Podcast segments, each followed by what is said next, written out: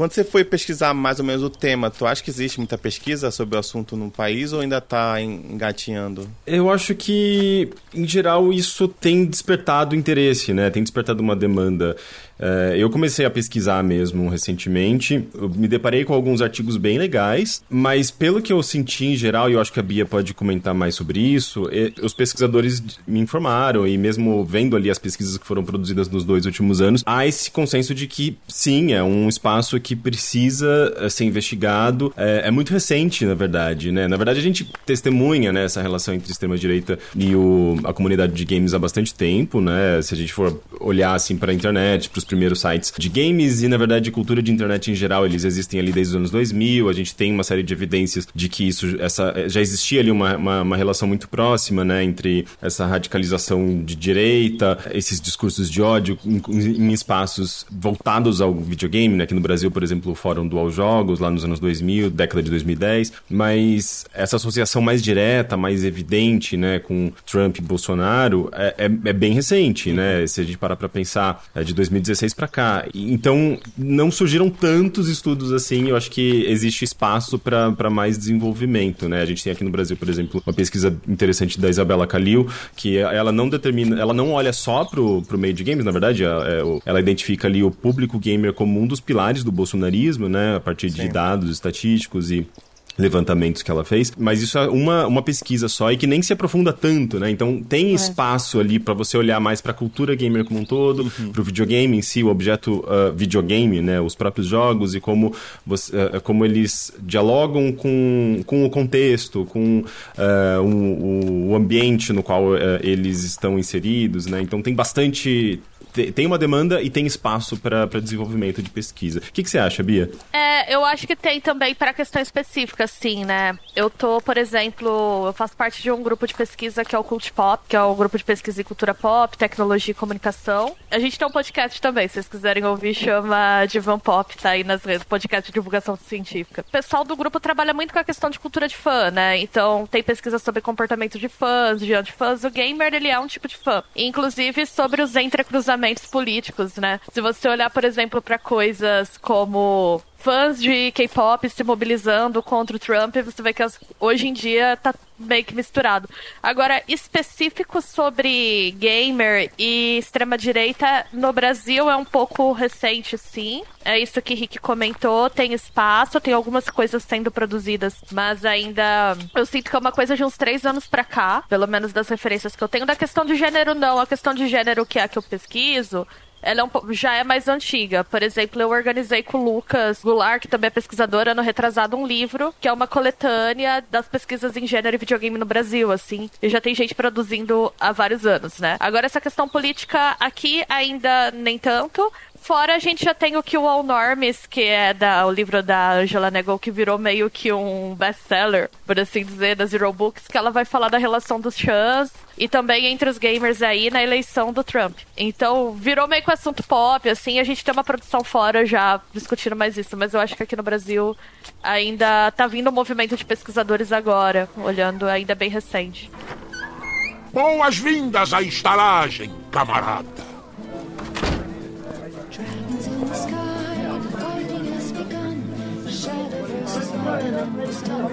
Sejam bem-vindos à Taverna do Mapinguari e no episódio de hoje vamos tentar responder a pergunta o porquê o game virou sinônimo de reaça. Essa conversa contou com o Thiago, né, que vocês já conhecem, e com os belíssimos convidados Beatriz Blanco e também Henrique Sampaio, que vocês já escutaram aí enquanto vocês caminhavam até aqui a taverna, né? Mas se você ainda não sabe quem são eles, já já eles já vão se apresentar. Vai ficar tudo certo. Mas antes eu tenho dois recadinhos para você. O primeiro recadinho é que essa mesma conversa está na sua versão, vamos dizer assim, pocket, lá no YouTube, que você pode acompanhar. Deu bastante trabalho para editar, então por favor, se puder dar uma conferida, eu ia agradecer muito. E o segundo recado é que nós estamos chegando no episódio 100, que também vai bater com o aniversário de 6 anos do Mapingua. Uma mega coincidência que a gente vai tentar comemorar de uma maneira bem diferente. O que a gente vai fazer? Está aberto tanto o número de Telegram como o número de WhatsApp que vão estar aí embaixo no post para você enviar seu áudio. Se uma píngua marcou você de alguma forma que você quer expressar isso, você pode mandar para esses dois números, no qual você sentir mais à vontade, um áudio mais ou menos aí de um minuto, vai ser muito bom. Mande numa qualidade boa, por favor, também, pra gente não ter muito trabalho na edição. Você pode enviar os áudios até o dia 17 de junho. Se você está escutando isso depois, infelizmente perdeu. Mas se você está escutando isso antes, melhor, envie, vai ser bem bacana. A gente vai escutar alguns no episódio e vai ser bacana, vai ser divertido. A gente pode compartilhar esses momentos tão agradáveis. Mas é isso, aproveitem o episódio que está muito bom.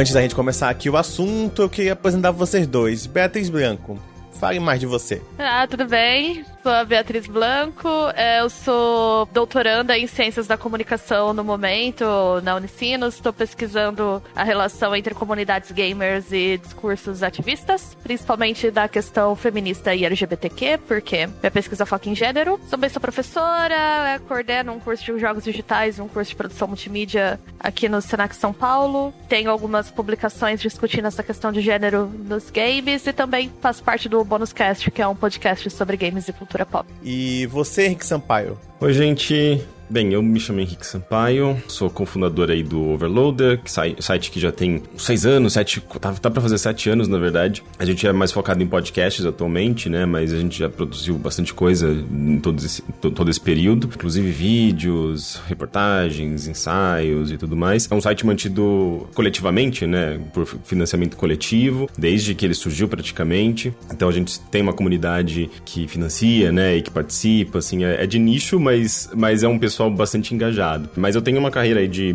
sei lá, 16 anos, tava contando nesses dias. Eu, eu, eu, me perco, porque o tempo passa, a gente fica velho, a gente perde a noção do tempo. Mas já trabalho com jornalismo de games há uns 16 anos. Uh, já escrevi para revistas, para portais de internet, né? Já passei por esses portais principais, assim, IG, Terra, UOL. Tamo aí, né? A gente continua agora nessa, nessa linha independente e eu que sempre tive esse, esse gostinho, assim, por pesquisa, por me aprofundar em alguns assuntos, tô, tô, tô querendo me infiltrar, me voltar, na verdade, pra academia, né? Que eu já dei aula no passado pra faculdade, assim, mas eu sempre tive essa coisa com meu mestrado, sempre ficava nesse vai, não vai, vai, não vai. Agora eu falei, não, agora vai, tem que ir, né? No pior momento possível, né? Que agora as universidades federais estão com os dias contados, aparentemente, né, no governo Bolsonaro, né, que não uhum. repassa as verbas e que está com esse desmonte né, da, da educação, do acesso às universidades, mas vamos ver o que, que vai rolar nisso aí, né? E justamente eu também queria me aprofundar mais no meu mestrado, né? Desenvolver uma pesquisa com relação a essas questões do gamer, com, reacion... com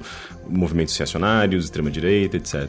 Agora então vamos pro assunto o Brasil tem uma tendência a copiar tudo que acontece nos Estados Unidos, né? A gente, Estados Unidos é como se fosse, tipo, um pouco futuro da gente em alguns anos ou meses. Tanto que foi assim com a eleição do Trump em 2016, depois do Bolsonaro em 2018. Lá, em 2014, teve o Gamergate. Eu fiquei pensando na, na melhor forma de resumir o Gamergate, caso alguém não conheça. Porque eu lembro que na época eu fiquei meio perdido, que eu não, eu não sentia que os meios de comunicação conseguiam transmitir mais ou menos o que, que era. Mas seria mais ou menos, dava pra resumir como um movimento, é, não é espontâneo, mas muitos sites dizem espontâneo, é. é desses chains e, e sites e tal, principalmente muito movimentado pelo Steve Bannon, ou o Steve Bannon conseguiu encontrar ali um, um motivo, uma forma de atrair essas pessoas para juntar isso, e que no qual é, se atacou mulheres, é, principalmente mulheres, no mundo dos games, assim, tipo, meio que tentando justificar um, uma forma errada de comunicação ou, algum, ou alguma coisa, algum desgosto pessoal dos games, dizendo que, ah, isso é por causa de mulheres na, na, na indústria de games de alguma forma.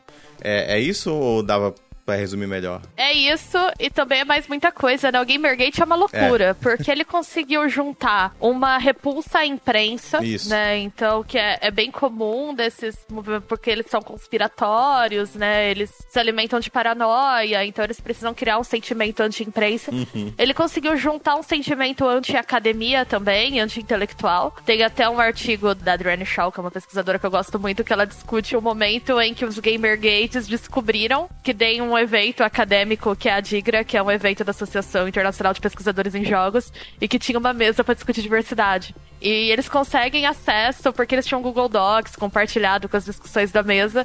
E eles entram numa pira de que tem uma conspiração da academia que financia a pesquisa pública para acabar com o videogame. É uma loucura. E aí ela faz uma. Então tem isso Sim. também. Tem um sentimento misógino, né? E contra minorias no geral.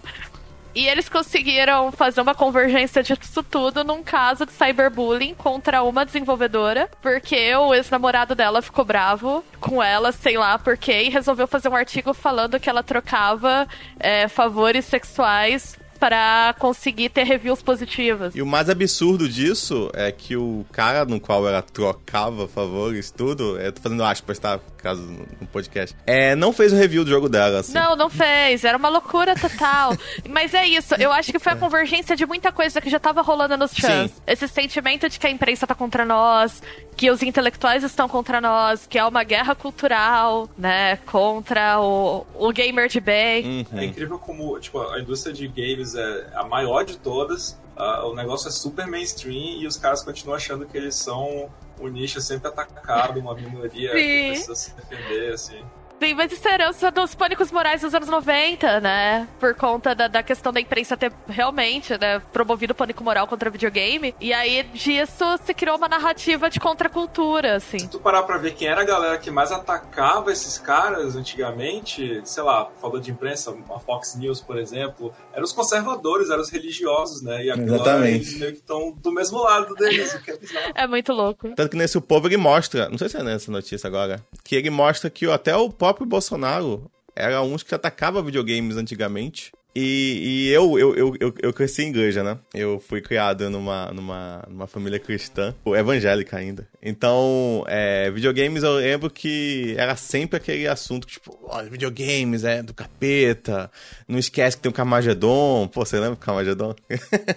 é o primeiro, o primeiro jogo Exato. proibido no Brasil, né? Mas é impressionante realmente como esses grupos eles se atacavam e conseguiam meio que se unir é, naquele jeito assim, não vamos falar sobre isso, que ainda é uma contenda entre nós, mas vamos seguir juntos, assim, né? Nesse, nesse movimento. É que não é, não é nem declarado, né? Não é uma união declarada. Simplesmente, de repente, o, as, os valores se convergiram, né? Sim.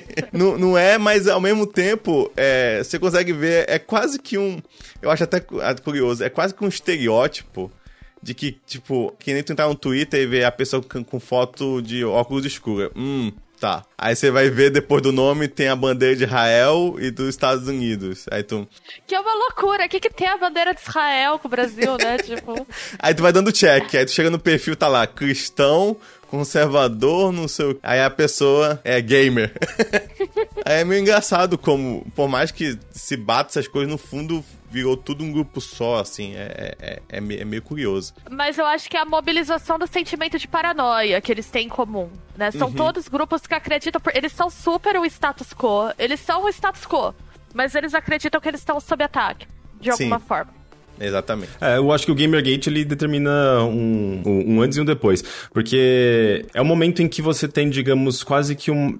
É uma reação, né? Tipo, a, da, da, comunidade uh, gamer às transformações da sociedade, as transformações uh, do próprio jornalismo de games que começa a dar mais atenção para questões de representatividade, justamente acompanhando a discussão da própria sociedade, acompanhando as transformações que a, as próprias redes sociais trouxeram, né? Porque a partir do momento que você tem as redes sociais permitindo que as pessoas alcancem um certo poder ali de influência, de voz, né? Você tem um, uma discussão maior, né, voltada a essas questões de representatividade, preconceito e tudo mais. Então, enfim, isso é um movimento que estava acontecendo já, uhum. não é uma coisa exclusiva dos videogames, obviamente, não. né? Desde o final dos anos 2000, começo dos anos 2010, né? Então, os videogames uh, simplesmente entram nessa, nessa discussão porque eles existem dentro de um contexto social, um contexto econômico econômico, político. Não existe como você tratar o videogame como uma bolha. O, o Gamergate eu sempre vi como uma reação às transformações uh, sociais que estavam acontecendo no mundo, especialmente no mundo ocidental, sim, né? Sim. Quando a gente fala de,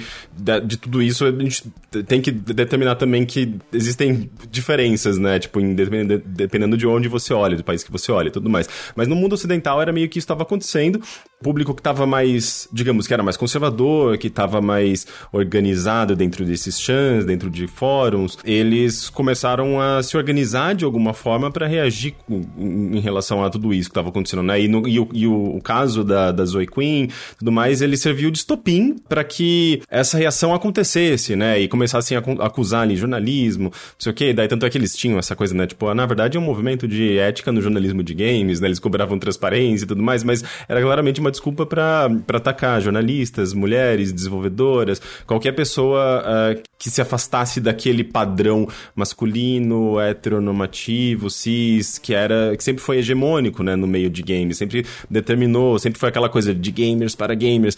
De repente, meu Deus, estamos sendo invadidos por uma galera que nem joga videogame, né? Então, para mim sempre foi uma reação a isso, da mesma maneira que a gente vê outras formas de reação na, na própria sociedade, assim, né? Tipo, quando uh, as mulheres começaram a fazer movimentos feministas, começaram a lutar pelos seus direitos, você tem uma reação da sociedade que às vezes é violenta. Então, é um fenômeno social que se manifesta especialmente dentro do, do meio digital e ele acaba sendo depois cooptado, né, como você mencionou, pelo Steve Bannon, né, esse, é, esse tipo de comportamento, o lance do doxing, do, da, do assédio nas, nas redes sociais, das ameaças, dos memes, né, é, tudo isso acaba se tornando uh, quase que a linguagem da extrema-direita a partir daquele momento, né, porque, enfim, eles, eles perceberam que existia ali uma, uma forma bastante eficiente de, de ataque, né, organizado nas, nas redes.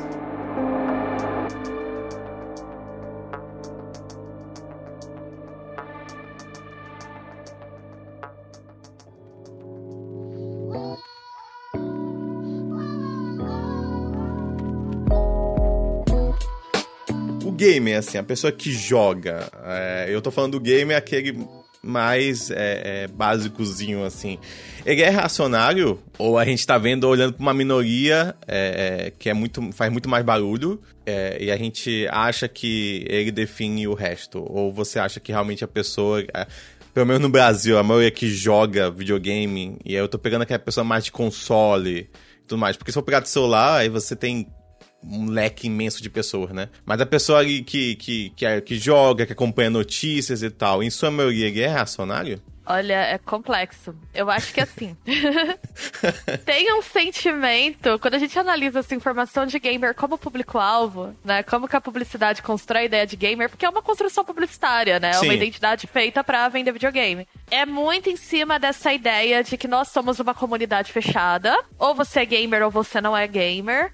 Tem uma ideia de rejeição forte também, né? Que aí tem que voltar pra construção do nerd, por exemplo, né? Nossa. Tem um uhum. livro que eu amo do Derek Burrill que chama Die Trying, que ele fala sobre a masculinidade nerd. E aí ele pega vários filmes dos anos 80 e 90 que falam de gamers e faz uma análise, assim, do tipo, ah, o que, que é o imaginário do gamer? Como que ele foi construído? O que, que é o imaginário do nerd? Não é tão diferente do atleta, né? Ele chega à conclusão os objetivos são mais ou menos os mesmos: sucesso, reconhecimento social, belas mulheres. Só que o gamer, né, o nerd, vai usar outras estratégias.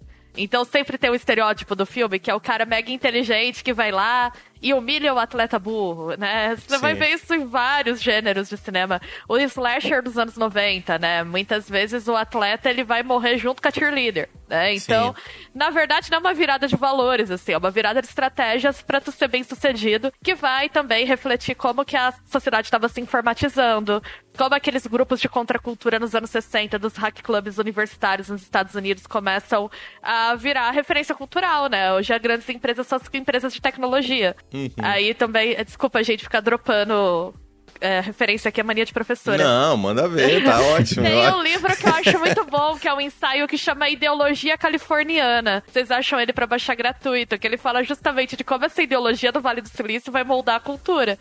E é uhum. um capitalismo é, descolado. Mas os valores são mais ou menos os mesmos, né? Uhum. Essa ideia de sucesso, enfim. E aí, o gamer, tem essa salada toda de referência, né? O sentimento de se sentir excluído, porque ah, a mídia não nos entende, ninguém nos entende, nós somos uma comunidade fechada. O orgulho nerd é isso também. Uhum. Né? Nós, somos, nós nos entendemos, nós falamos por meios de referências que as outras pessoas não entendem. Então, quando alguém chega de fora e fala assim, olha, essa fantasia escapista aí que vocês construíram tem problemas, eles ficam muito bravos. E aí eu acho que a gente falha, às vezes, os movimentos sociais falham em reconhecer que quando a gente fala de privilégio, é difícil tu falar para uma pessoa que não é tão privilegiada assim, dentro do sistema capitalista, né? O cara pode ser homem, branco, hétero, ele é privilegiado, mas ele é pobre, né? Ele não consegue entender. Uhum. E aí eu acho que não é tanto que o, o gamer é reacionário. O gamer, ele tem uma coisa meio apolítica, que é muito fácil de ser mobilizado, né? No Kill All Norms, a Angela Nagel vai falar que o, o jeito que a extrema-direita mobiliza isso é em cima da ideia do politicamente correto. Sim. Do tipo, vocês já têm tantas restrições, vocês que são gamers, vocês são tão incompreendidos que a, a politicamente correta tá querendo colocar mais uma restrição no único espaço de liberdade que vocês têm. Olha só como isso é violento com vocês. E por isso que eles reagem. Então, eu acho que assim, não é tanto dizer que o gamer é reacionário, mas é dizer uhum. que tem uma coisa na formação de público que é muito fácil de tu mobilizar para esses discursos. Nessa construção, né, do, do, da, da, do que é ser gamer durante os anos, Exato. foi colocando eles super suscetíveis a, a, a, a, quem soubesse controlar esse tipo de, de pensamento. É, né? e aí é isso. É um potencial, assim, que pode ser muito usado pro bem. Se você quiser, por exemplo, tem comunidades gamers que estão se politizando bastante, que tem discutido, uhum. que tem se aberto. Mas é paranoia, gente. Paranoia é um negócio muito complicado, assim. Então, sim, eu acho, sim, sim, sim. Eu acho que é isso. Eu não gosto de dizer assim, ah, o gamer é reacionário, porque eu acho que isso também é um problema que a gente tem quando a gente vai discutir essa questão que é não complexificar muitas coisas. É. Saiu um, um perfil, uma pesquisa BGS Datafolha traçou o perfil do gamer brasileiro em 2020. E assim, se a gente for olhar, entes que jogam a população brasileira, 53% são homens, média de idade 30 anos. Na população gamer, 44% mora na região sudeste do país, sendo que um terço deles pertence às classes A e B. E assim, esse recorte da sociedade geralmente é um recorte reacionário, assim, é o, é o, perfil da galera que vota no Bolsonaro, por exemplo. Sim, é, uhum. é, é, é, bem parecido. É, você tem algumas pesquisas diferentes, né? Os dados às vezes divergem um pouco, porque depende muito do que você abrange na pesquisa, né? Eu acho que tem uma. A última pesquisa que foi feita, não lembro qual, qual veículo, qual agência que fez mas uh, quando você coloca uh, mobile né, na, na equação, você tem, você tem um público gamer mais feminino do que masculino. Sim, bem. Né? É, então, depende muito das plataformas que você está olhando. É, quando você coloca mobile, eu acho que você acaba diluindo um pouco também essa questão da, da de classe.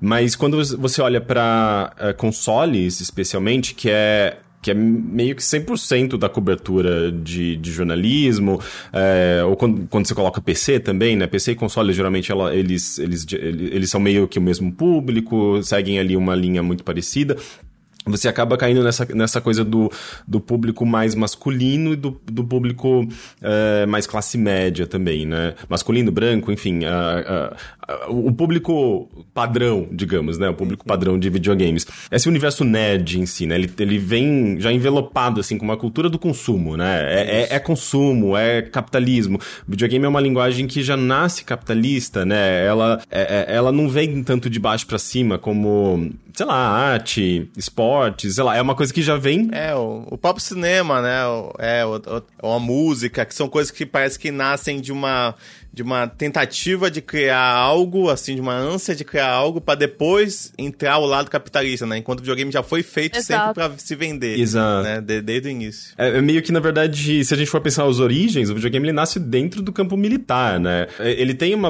uma origem militar que é rapidamente já é, abraçada ali pela visão é, corporativa da coisa, né? Da, já tem empresas que rapidamente crescem muito rápido, né? Tipo, muito intensamente é, com como Atari. Então ele, ele sempre teve já essa, essa abordagem mais comercial, né? E o videogame ele tem essa pegada escapista, né? Da fantasia, da fantasia de poder. Então ele, ele tá associado a consumo, escapismo e, e tudo isso faz com que em geral, os jogos têm uma tendência a desviar o nosso olhar da realidade para um, um campo totalmente do imaginário ali, sim, da sim. fantasia. Especialmente no caso de, de games mesmo, né? Da, games mais comerciais, da fantasia de poder, que é uma coisa que também já tem uma associação ali com a masculinidade e tudo mais. Por fantasia de poder no sentido de armas, combate tudo mais. Mas mesmo quando você pensa também em tycoons, aqueles jogos de estratégia, de. Geralmente você tem ali fantasia de poder capitalista, né? Tipo, dinheiro, concentração de renda, é, expansão. Então tem uma, uma perspectiva já muito militarizada, é, colonialista, é, você tem já alguns valores definidos, né, no, no, videogame comercial.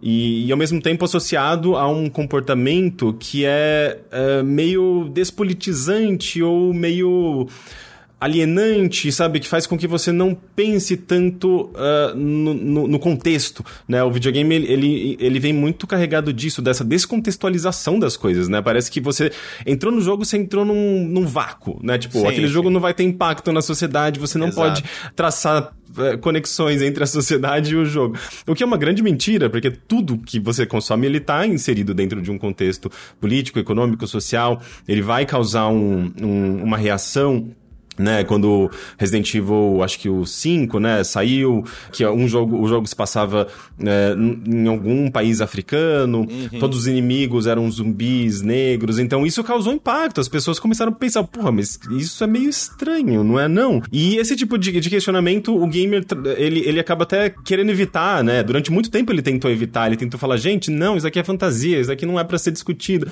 mas sem levar em consideração que essas questões de representatividade e tudo mais, elas têm impacto, elas causam, elas transmitem mensagem, né? E daí eu acho que o Gamergate acaba sendo justamente a explosão de tudo isso, né? Que é quando a, a gente tava olhando para essas questões, olhando para como o videogame tava se relacionando com a sociedade, e o gamer fala, gente, não, não é nada disso, tal. E, e, e é justamente essa reação, né? Então, essa ideia, né, de que o gamer é reacionário, ele vem muito disso, assim, de que uh, o videogame ele tem toda uma construção de. Especialmente por conta do marketing, por conta da, da das empresas que estavam se destacando mais, né? De construir o videogame como um espaço seguro, um espaço alheio à realidade e, e, eventualmente as pessoas questionarem isso, né? E o próprio gamer acabar reagindo a isso, a querer garantir que ele possa continuar fazendo o, o jogo da maneira como ele quiser, possa continuar consumindo o jogo da maneira como ele quiser, sem que as pessoas questionem isso, né? Então acho que essa reação uh, vem muito desse, desse embate embate. Né? E a gente está vivendo, eu acho que esse, esse embate, né? A gente já vê uma indústria que já está se moldando mais a, a, aos contextos, a como o videogame é, ele é analisado, ele é percebido dentro desses contextos no, nos quais ele, ele existe, mas o público ele ainda ele é bastante, em geral ele ele mesmo ataca as, as, as próprias publishers, das pró as próprias desenvolvedoras atualmente, Sim. né? Você vê, por exemplo, no caso lá do, do The Last of Us, o público muitas vezes reagindo a isso, né? E, e, e falando, ah, meu Deus, agora querem colocar, sei lá, marxismo cultural nos nossos videogames. ah, meu Deus. Então é muito engraçado, sim, né? Sim. Você vê o público uh, confrontando as próprias empresas mainstream, as próprias grandes empresas que fazem jogos atualmente, né? E, e, é engraçado você falar isso porque é, esse negócio você comentou sobre o escapismo, né? Quando a pessoa joga videogame. Eu acho que todo mundo aqui conhece alguém que, tipo, já mandou uma. Ah, cara, eu só quero jogar, sabe? Eu, eu tô. Eu pô, hoje a semana foi, um foi muito ruim no trabalho, eu só quero pegar meu, meu controle e jogar. E eu acho que tem um, um, um pouco de. Quando a pessoa entra para jogar uma, uma franquia que ela gosta, alguma coisa do tipo, e não, ela não encontra aquele escapismo, ela tem que se, se rebater com problemas, ou com situações, ou com coisas que ela não gosta. Porque, vamos ser sinceros, parte desse problema com Last of Us 2 é a homofobia. Total. A pessoa ela quer jogar, quer, ah, quer só matar os zumbis e não sei o quê. É como o Rick falou, é esse sentimento de, ah, eu tenho poder, sabe? Eu tô aqui, aqui eu mando, aqui eu sou forte, aqui eu não tenho que ficar obedecendo coisa do, do, do meu chefe, sabe? Aqui, eu, aqui eu, eu mando nesse negócio. E aí, quando ela, é, ela é combatida com aquilo que ela não gosta, ela é tipo, ah, alguém é culpado por isso. Não sou eu que comprei o jogo, ou que eu, é, tipo, mexeu na minha franquia. A gente que que acompanha mais esse mundo de cultura nerd, a gente vê isso em tudo que é lugar. Cinema tá acontecendo muito isso agora. Quando a gente fez o último podcast que a gente gravou foi sobre o Falcão e o Soldado Invernal. E tipo, cara, você botar. Pode parecer meio bobo assim, é só um personagem, mas você botar o Capitão América como negro, é, é principalmente vai ter um próximo filme ele no cinema, é, vai ser algo assim que, tipo, vai ser chocante para muitas pessoas. Eu consigo ver muita é, gente. É, é, o famoso, ah, estão querendo colocar política em tudo agora. Em tudo. E a gente sabe que a Disney não faz isso porque ah, ela tá super preocupada com os direitos é, dessas minorias. Não, ela tá querendo lucrar com isso também. Mas é engraçado que essa reação é muito disso, sabe? Eu, eu acompanho. Por ter criado no Estado Cristão, eu nasci com todos os problemas que tem na maioria evangélica ali. Eu era, eu era homofóbico, eu tinha problema com. É, eu era é, misógino, todas essas coisas, e, e, e eu tava indo pra esse lado pra continuar propagando isso. E o, o, o, o podcast me fez abrir mais minha cabeça e a faculdade também, sabe? É, conviver com pessoas diferentes acaba que você começa a ter mais empatia, começa a ter mais essas coisas.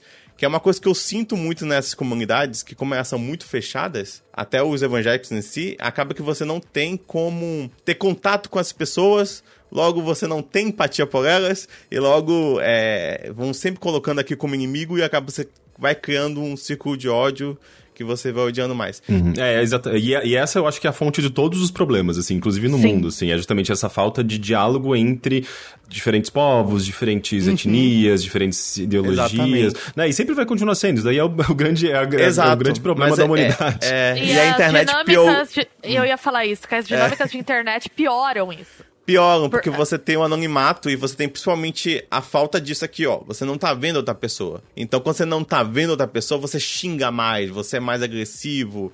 Tem um vídeo de um canal, acho que o Rick chegou a indicar anos atrás, mas eu fui achar nessas pesquisas que eu tava fazendo, que era do. É o canal Inuendo Studios. Ele é um cara que ele pegou e fez vários vídeos sobre como, é, como a direita funciona, né? A extrema-direita funciona nos Estados Unidos. E é legal que ele indica vários caminhos para a esquerda tentar fazer alguma coisa, mas é, é, interessante que ele, ele até botou uma frase que eu escrevi aqui. Se você quer ganhar, você tem que entender o porquê tem perdido. Então é mais ou menos como ele ajuda bastante a esquerda a entender várias coisas. Então, tipo assim, é, não entre num debate com alguém de extrema-direita, principalmente se a pessoa tá usando frases curtas, muito erradas, porque você vai tentar explicar e você passa muito tempo explicando, enquanto a pessoa só tá usando mais frases curtas e ela não tá falando para você, ela tá falando para todo mundo, menos para você, porque porque ela quer conquistar as pessoas.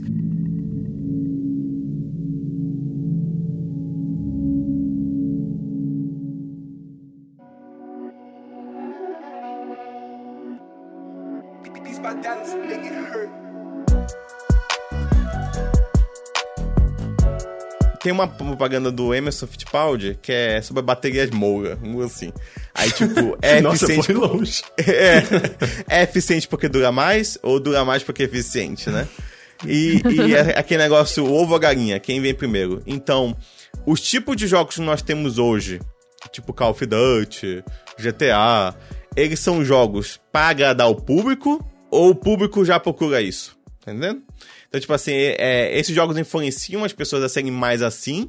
Ou, é, ou esses jogos já são assim porque as pessoas são influenciadas dessa forma? É, eu acho que assim, toda decisão de mercado que a, que a indústria toma hoje é muito baseado em apostar da forma mais segura possível, porque uhum. jogo é uma mídia muito cara. E se o jogo não vende, é um desastre, assim. Então, por isso que você tem franquias né, sei lá, seu jogo aqui dessa franquia é o jogo de tirinho número 72, né? Porque eles precisam ficar repetindo fórmula justamente porque é muito difícil tu convencer uma empresa a fazer um investimento caro, o jogo é uma mídia cara, é uma mídia que é difícil de mensurar quanto tempo você vai gastar naquilo, porque, né, o próprio tipo do, do ciclo de desenvolvimento dele complexifica você calcular esses custos e tal.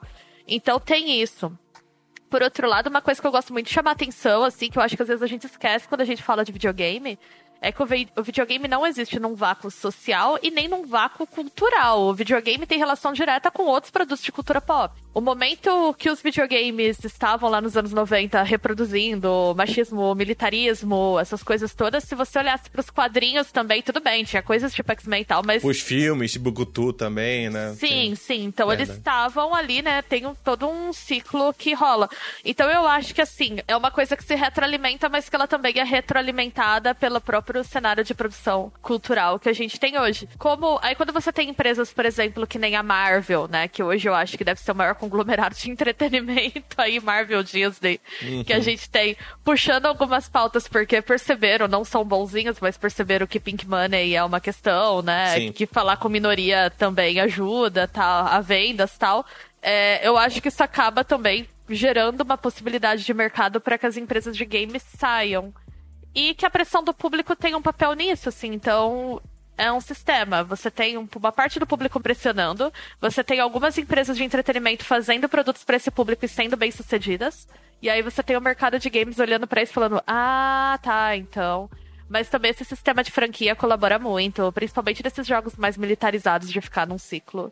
Aí o Rick, que sabe mais, que estuda mais esses jogos, pode falar isso com mais propriedade. É, mas eu concordo bastante com, com a Bia. E tem essa questão também da, de quem produz, né? Uh, a gente sempre teve uma indústria de games uh, muito masculina, muito branca, etc, né? A gente, enfim, é, é, é foda sempre voltar para isso que parece que a gente soa repetitivo, mas é, é, é, é a hegemonia desse público, da, da, aliás, desse perfil, né? Que acaba, quando você não tem diversidade, eu tava falando agora, agora mesmo, né? A gente tava falando disso, né? Que a falta de diversidade faz com que a gente permaneça numa mesma mentalidade, uma mentalidade muitas vezes preconceituosa, problemática.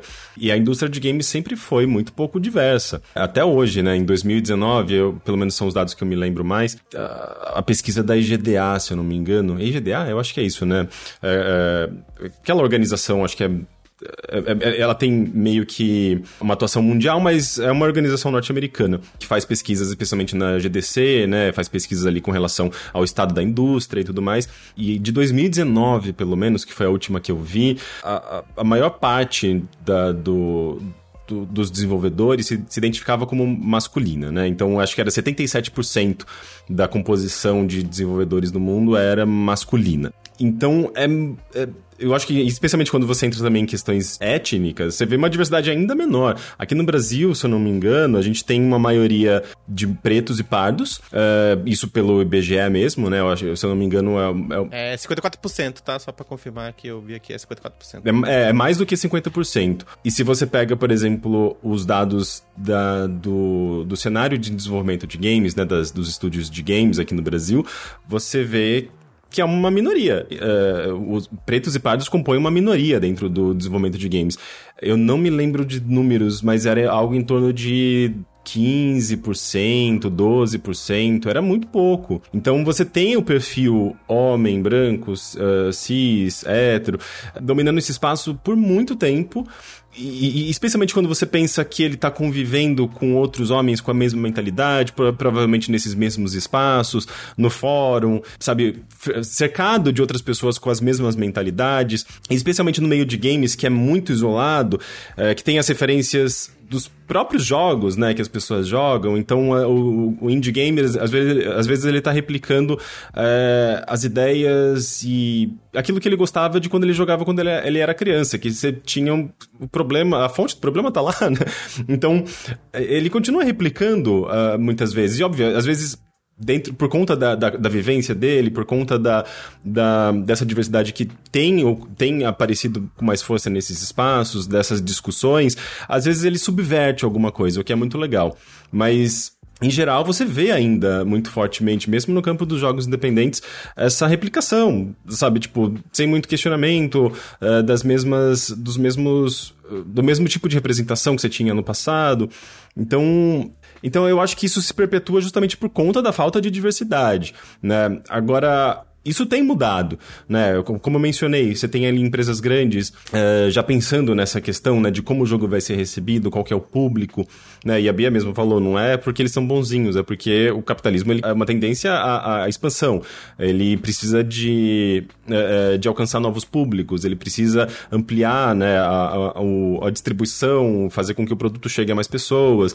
E isso vai, obviamente, quando você quando, quando você percebe que seu produto já chegou no limite ali do, do, do, do público que você estava mirando, você vai ter que abraçar outros públicos. É. Daí isso, isso acaba necessariamente envolvendo uma representação, uh, especialmente se você está falando de, de personagens, de histórias tudo mais, você vai ter que trabalhar com uma representatividade mais, mais ampla, né? Então, uh, tem essa questão, né? Mas a gente vê uh, que isso, como a Bia estava falando, né, tipo, dessa retroalimentação. Você tem a cultura influenciando a realidade e a realidade influenciando a cultura, né? É uma coisa, é um ciclo, né?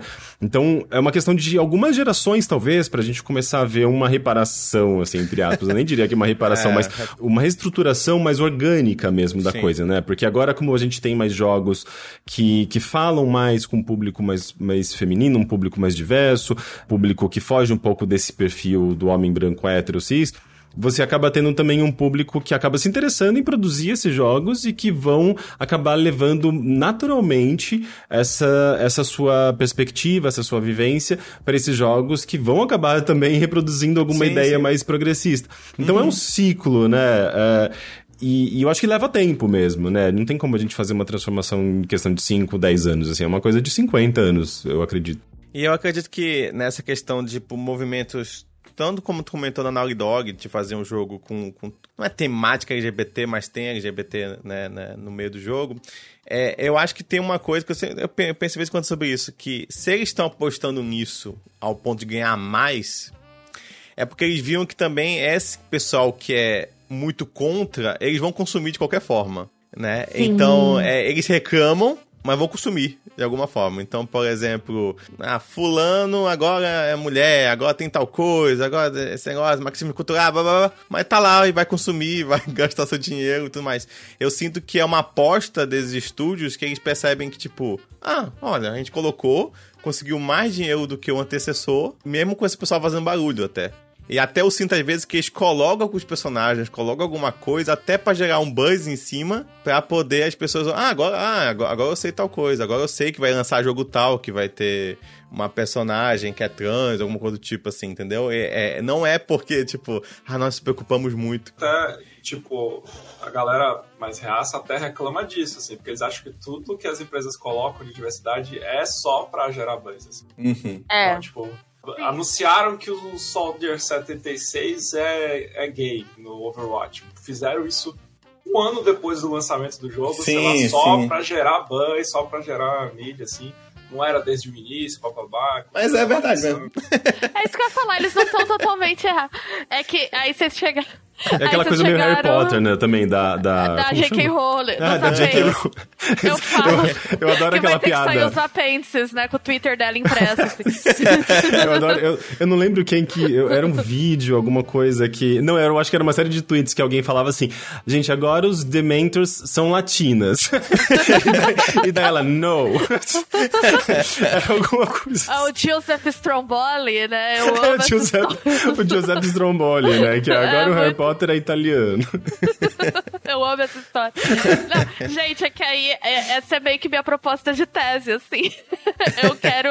O que eu tô estudando, né? O que eu tô começando a olhar agora é justamente essa ideia de que a gente entrou num circuito que também é um circuito de mídia. É um circuito de ativismo, mas é um circuito de consumo, que a empresa vai lá e faça um personagem. Por exemplo, vamos pegar o exemplo do The Last of Us 2 a Ellie é lésbica. Pô, legal, importante, né? Eu acho muito bom que tenha isso no jogo.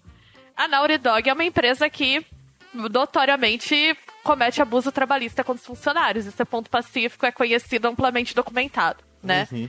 Aí tu vê, no, você se vê num dilema de, ok, eu defendo esse jogo pela representação, mas esse jogo também tem uma questão trabalhista, né? E aí tem uma mobilização dos, é, né, dos antifãs, vamos assim dizer, da galera misógina, homofóbica, de fazer review bomb do jogo e afundar as notas do jogo e dizer que o jogo é horrível. E aí quem é progressista se vê meio que na obrigação de ter que defender um jogo que é um produto Sim. de consumo, que tem um monte de problema. E aí você fica assim, ok, o que, que eu devo fazer como movimento social, né? Qual que é meu objetivo? É transformação social? Ou é defender produtos de cultura pop? Ou é as duas coisas porque não dá para tirar uma coisa da outra, entendeu? Tipo, também não dá para minimizar e dizer, ah, é só um joguinho, não vai mudar a situação. Se eu fizer isso, também eu paro de estudar, porque eu, eu justamente acredito no contrário, né? Por isso que uhum. eu tô uhum. aqui. Então, eu acho que a gente chegou num grau de complexidade das coisas que não dá mais para debater os negócios só em cima de isso aqui é machista, isso aqui não é. Isso aqui é uhum. reaça, isso aqui não é. A gente precisa começar a olhar mais é, como que são esses vetores de poder, assim, que atuam nessas coisas, porque é muito complexo e aí não, não tem muito não tem muito caminho se você não ampliar isso que vocês estavam discutindo, os espaços de acesso, de diálogo, de tentar entender quem são essas pessoas que estão consumindo, como que dá essa lógica, porque eu acredito sim que de certa forma as empresas se beneficiam disso. Vamos pegar um exemplo assim mais que isso fica mais aparente. Toda vez que tem um escândalo de machismo denunciado em rede social, por exemplo, Facebook, Twitter, o engajamento dessas redes sobem. Ou seja, uhum. elas fazem muito dinheiro. Para que que elas vão combater misoginia, racismo, machismo, essas coisas das redes? Se isso gera um engajamento gigante para elas, se elas têm todas uma série de lógicas de affordances de algoritmos baseados em engajamento, você pode concluir que um episódio, por exemplo, de LGBTfobia é lucrativo pro Twitter. Né? Uhum. Então, isso é um negócio assim que eu acho que a gente tem que ter em mente sempre quando a gente vai fazer esses debates. É, você comenta, você comentou sobre isso, sobre o quão a diferença entre o discurso, né, de, um, de uma produtora, tipo assim, ah, tá aqui um, um, um um personagem que vocês queriam, um personagem negro, um protagonista negro, enquanto você vai ver na empresa, 90 e poucos por cento ainda são de funcionários brancos. Exato. É, me lembrou muito aquele, né, aquele caso agora do. É, acho que é o Bradesco, o negócio da Bia, Ai, de sim. assédio. ah, aquilo é horrível. Então, tipo assim, ah, pô, a gente colocou agora o robô para responder o assédio mesmo e tudo mais. É tipo, pô, não, legal, bacana é, com mensagens bem mais, né, ó, oh, você tá fazendo errado, mais, acho justo, legal. Só que aí quando você vai ver dentro da, do, do banco, não tem nenhum tipo de movimento para colocar mulheres, por exemplo, em cargos mais altos, colocar em cargo de poder, né? Você não tem nenhum tipo de movimento para, ah, se caso uma funcionária denunciar assédio de algum cliente ou, ou, ou de algum superior, isso vai ser, vai ser atrás. Não, muito pelo contrário. Tem vários casos de que se demite a funcionária se caso tiver alguma coisa do tipo. Então é aquele negócio assim, no discurso que vai pra frente você tem um, um, um ativismo, vamos dizer assim, enquanto que é, na sua base interior, né, aquilo não muda. É, e aí você corre o risco do, das causas sociais virarem estilo de vida. Você uhum. consome uma causa social. Isso é uma coisa que a gente já vê, assim, né? Sim. Eu lembro que teve uma época que eu eu dou aula em cursos de publicidade também, que eu brincava com os meus alunos que quem usasse a palavra empoderamento em campanha eu ia reprovar, porque eu não aguentava mais, sabe? todo mundo começou a falar disso. É isso. Você entrava no shopping, era Girl Power pra todo lado. Aí você fala, gente, virou estilo de vida, né? Virou estilo de consumo. E aí tudo é feminista. Planner feminista. Uhum. Camiseta foi mais. Então, eu acho que isso é complicado também, né? Sim, sim, sim.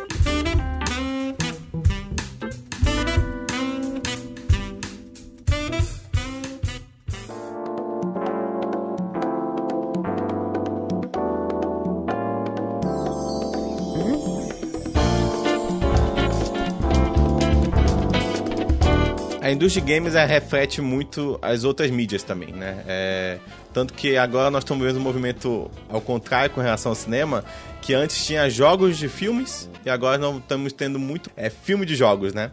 É, filme, série e tudo mais, de jogos que, que... E é engraçado, tu comentou, por exemplo, dos filmes anos 90, anos 80 ali do Brucutu e tudo mais, e os games passaram para isso, né? Passaram a, a copiar isso. Então você vai ser o homem, tanto que teve... É uma quantidade imensa de capa de games é com sempre o homem segurando uma arma ali na capa e tudo mais. Meio com aquela cara meio de mal, olhando meio pra baixo, assim, porque ele olhar, oh, me, sabe, é, tipo meio... de catuaba, assim, né? Aquela...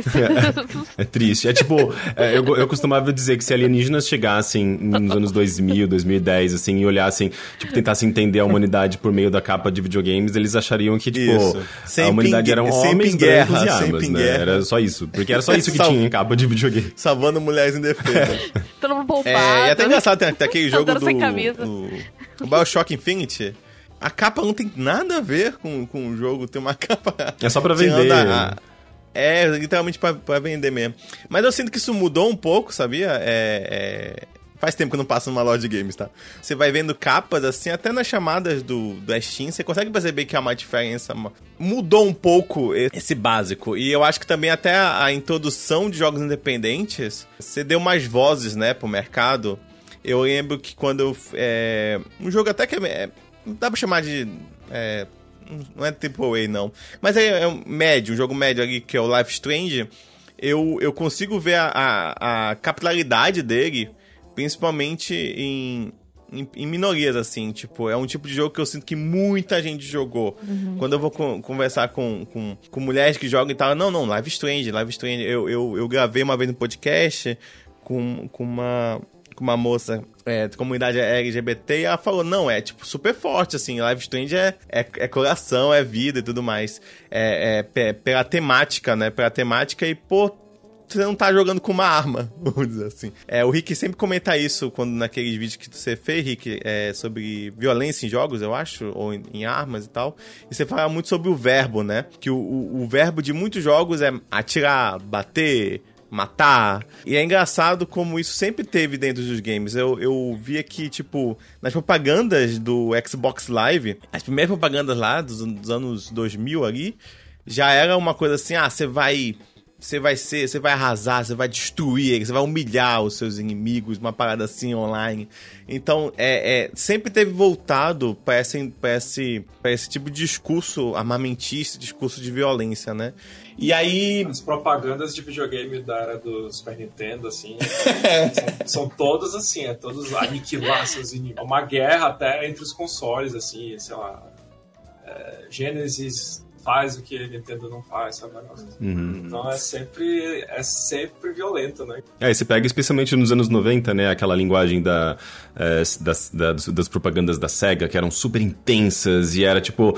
Era muito justamente voltado pro garoto adolescente que tava naquele sabe, naquela euforia, naquela testosterona toda, sabe? Que, tipo, parecia que, que tinha que provar sua masculinidade, sua, que ele era radical, que ele era, sabe? Daí, tipo, os jogos, eles, eles acabam refletindo muito isso, né? E a SEGA, especialmente, eu acho que ela impulsionou muito essa coisa da hipermasculinidade, né? Nos, nos videogames dos anos 90. É, eu lembro daquela propaganda da Nintendo, né? É, Nintendo ou nada, que tinha. E aí é sempre alguém é, explodindo a cabeça, é ou a TV explodindo, aí tipo, meu Deus. Nós somos o seu pior pesadelo. O que a gente quer mesmo é que você se exploda. A única empresa do mundo que complica sua vida e você adora é Nintendo ou nada. Eu lembro sempre daquele meme do exército. Exército brasileiro, você pode correr, pegar armas, andar de helicóptero. Propaganda de videogame é tipo isso, assim, sabe? é muito bom, gente. Eu sempre lembro disso. Trailer de videogame porque parece isso. Você pode correr no mato, dar tiro, subir em árvore. e é louco como essa coisa do verbo ela influencia até jogos que não são violentos. Eu tô jogando Pokémon Snap, né? E aí. Hum. Gente, é um gatilho. Tudo é a lógica da arma. Porque tudo bem, tentou uma série de comparações da história do cinema, uhum. do gatilho da câmera com o gatilho do. Com, com, a mira da arma. Mas aí tem, você tem que ficar jogando frutinha nos bichinhos pra eles olharem pra você. Eu falei, gente, não quero agredir o Pikachu, sabe? Olha aqui, pá, joga uma maçã na cabeça. mas, mas, me disseram que não machuca o Pokémon. Eu, eu não, quase... não machuca, mas assim, você vê como que a lógica do, do... tá entranhada sim, sim, até sim. em jogos que não são violentos assim, que ainda assim eu tenho que mirar e atingir o Pokémon pra ele olhar pra mim pra botar uma foto, sabe? Sim, sim. É, mas eu acho que isso, isso tudo é justamente é uma herança da, da, das origens militares dos jogos, né? Porque os jogos, eles têm... Eles surgem dentro desse contexto militar, onde a tecnologia, ela, ela servia justamente para balística, sabe? Como que vai ser o, o, o, o trajeto do míssil, como que a gente vai detectar, né? Tipo, o, o míssil no espaço aéreo, como que a gente vai simular uma situação de conflito entre, entre países, e daí entra o wargaming, né, que ele é bem mais antigo do que o uhum. próprio videogame. Na verdade, o videogame ele, ele, ele, surge muito por conta do wargaming, né? O, o Kriegspiel, que, que é justamente a simulação de um conflito, que por sua vez tem origem no xadrez, né? Então, se você começar a fazer uma remontar a história dos videogames, você vai acabar caindo no xadrez, você vai acabar caindo em jogos de tabuleiro.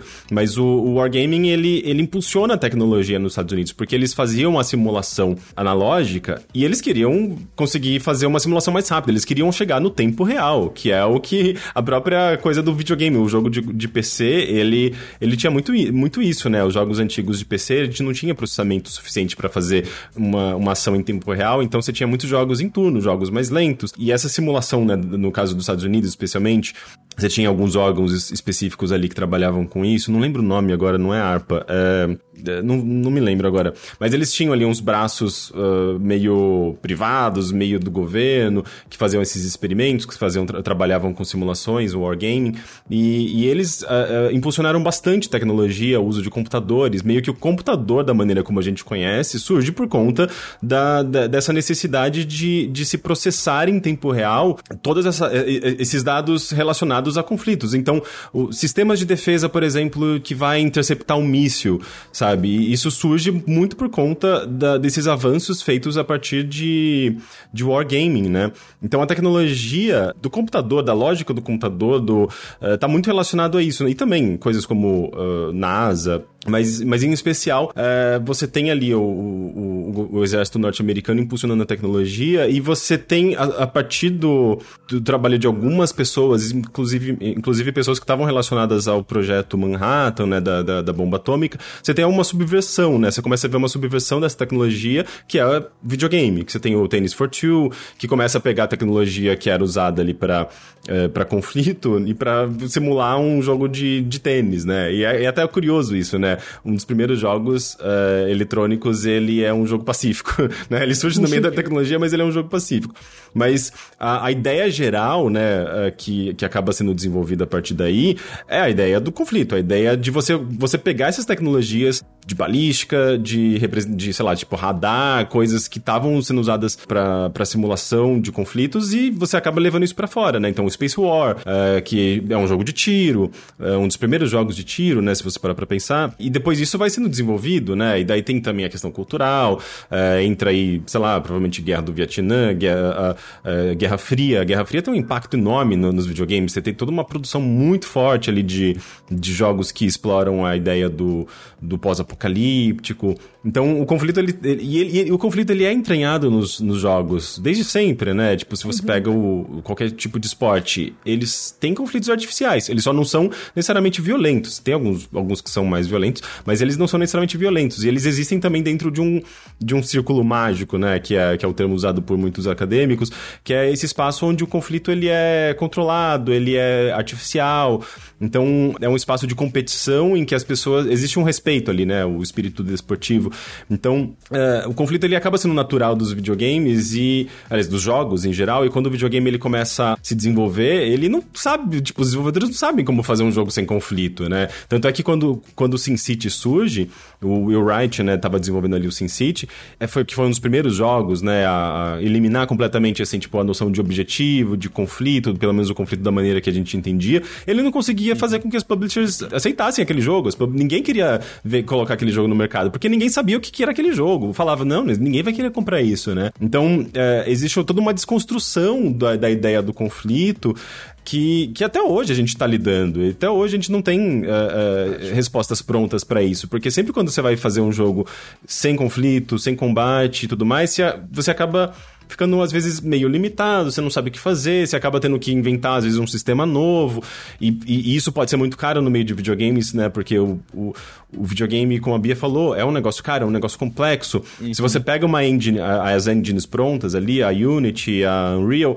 você vai conseguir fazer muito bem uh, os jogos de tiro, os jogos de combate, câmera em terceira pessoa, não sei o quê. Mas os jogos que fogem disso? Você vai ter que desenvolver, às vezes, uma coisa do zero. Então é muito caro, é muito difícil, é muito complicado. Então tudo isso, essa questão da tecnologia em si, ela, ela acaba é, empurrando o que já, já existe e o que é mais fácil de ser feito, né? E menos arriscado também. O mais curioso é que, é, em comparação com as mídias, o videogame é o único que as pessoas querem saber como se joga antes de comprar, né? Uhum. Tipo, cinema, você não vê as pessoas, ah, não, me, me conta a história que eu vi. Não, tu não vê isso. As pessoas querem ir pro cinema e sair surpreendido.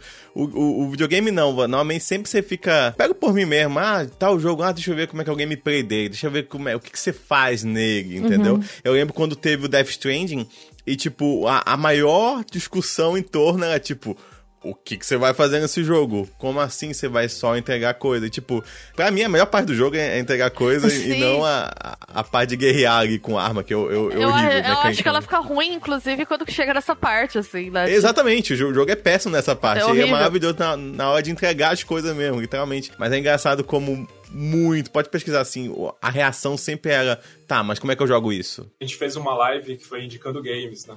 E eu indiquei um game chamado East Shade, que é um RPG sem batalha, sem conflito, assim. Ele é totalmente pacífico, as missões é, são de entregar coisa.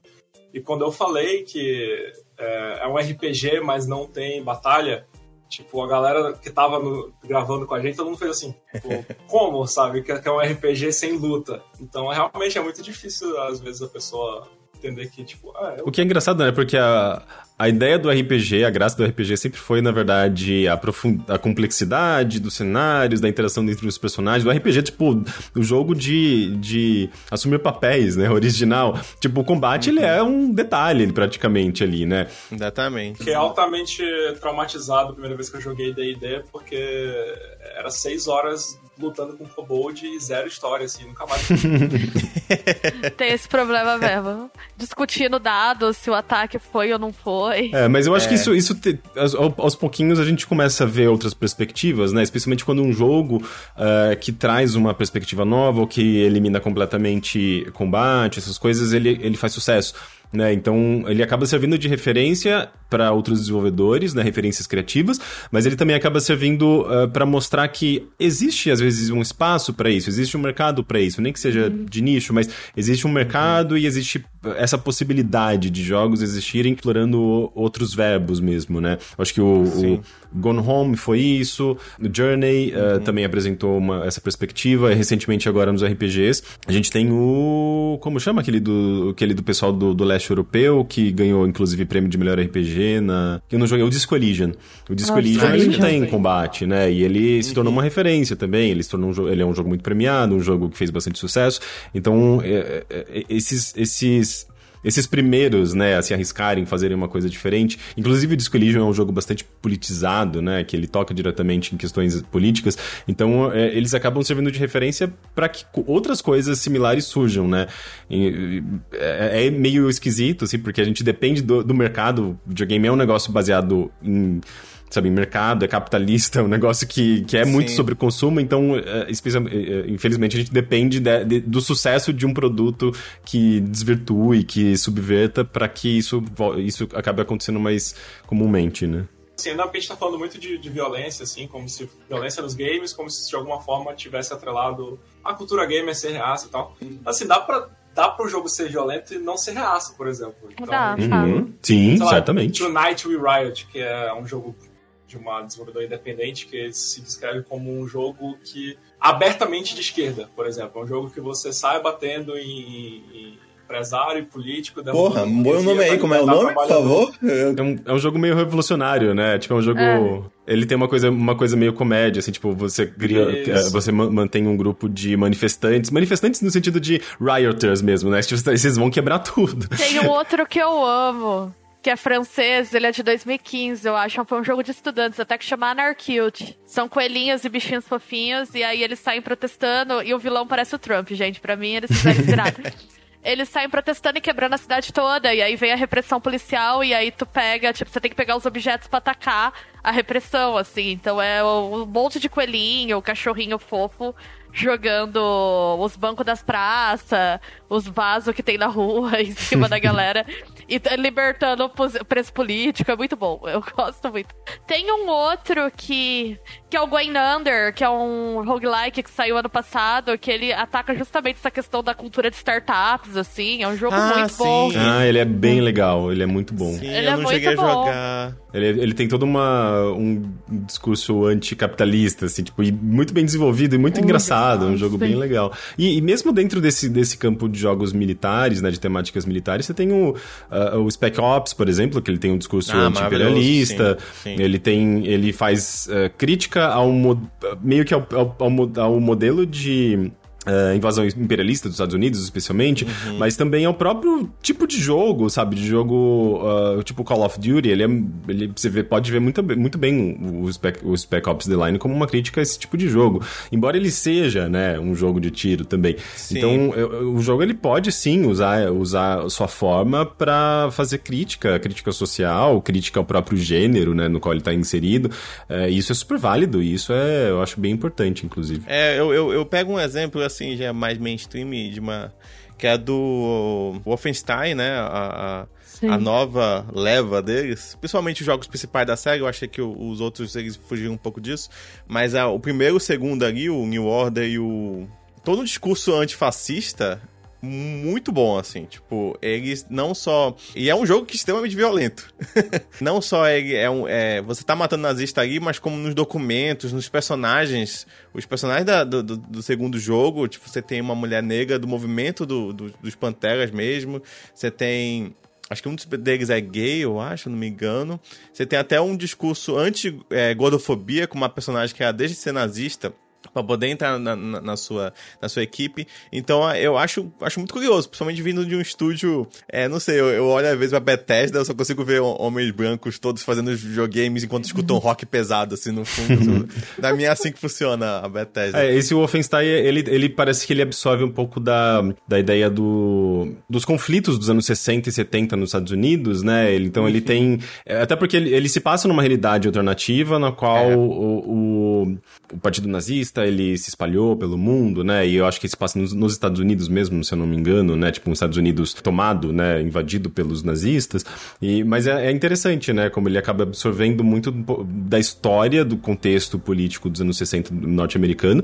Só que fazendo essa subversão e, e, colocando meio que as pessoas, né, os diferentes grupos ali para combater os nazistas, né? Então ele é um jogo cheio de comentários políticos, inclusive ele faz comentários políticos com relação a Estados Unidos do Trump, tem algumas cartinhas ali que deixam isso bem evidente, assim. Mas assim, é, o que eu acho curioso em videogames é que Nesse caso do Wolfenstein, ele até que é um pouco direto, porque ele está abordando elementos da história dentro de um contexto de ficção, né? Uma história alternativa, como a gente chama, né?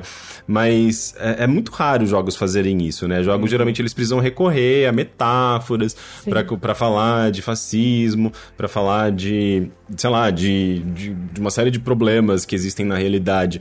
E a gente sabe que o público que consome não necessariamente vai conseguir fazer essas não, associações. Eu, eu é quem já entende. Isso. É, então, é quem já, quem já sabe o que é fascismo que vai entender.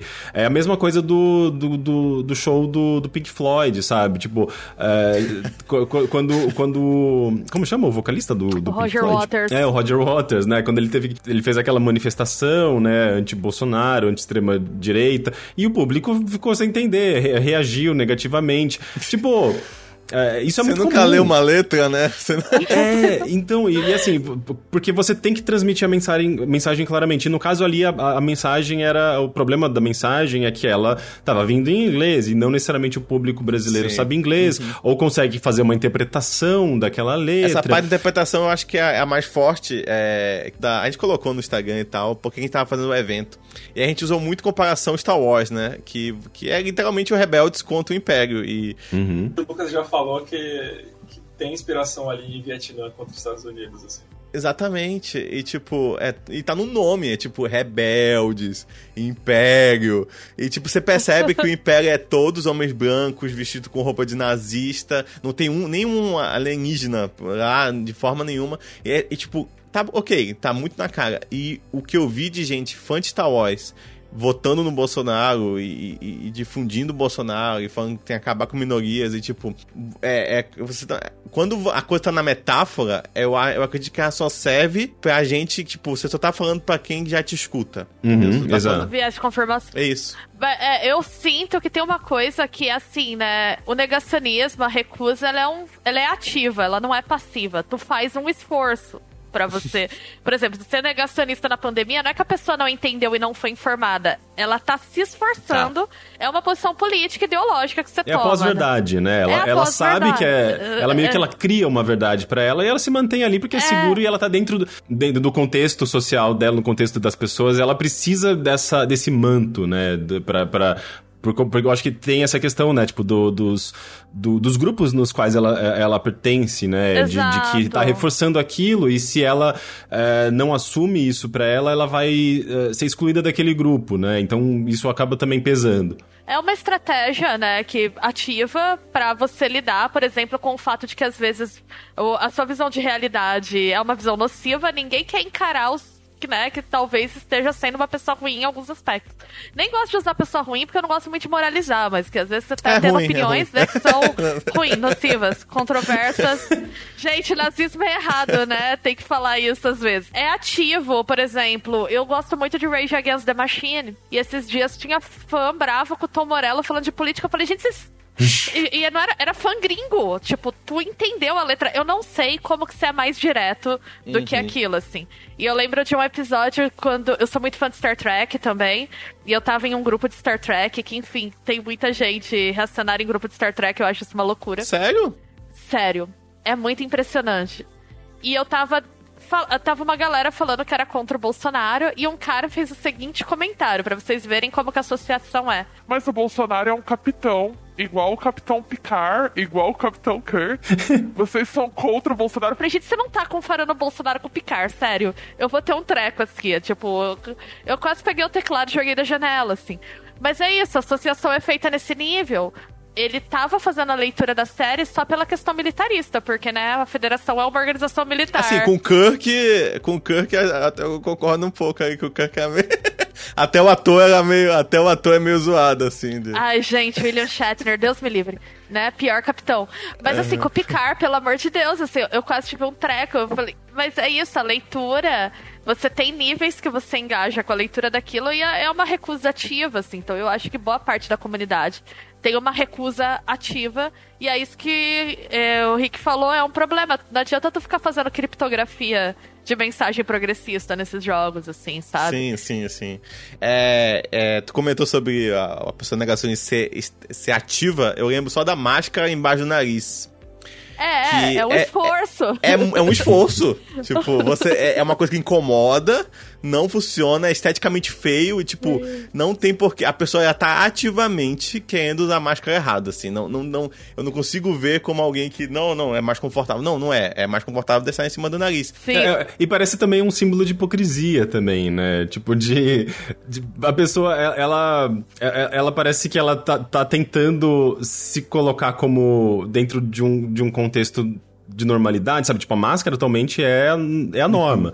Uhum. Mas ao mesmo tempo ela tá mostrando que ela tem um pezinho também, tipo, na, na desvirtuação dessa norma, sabe? Tipo, no, no, Eu sigo a regra, mas não tanto. É tipo assim, tipo... então...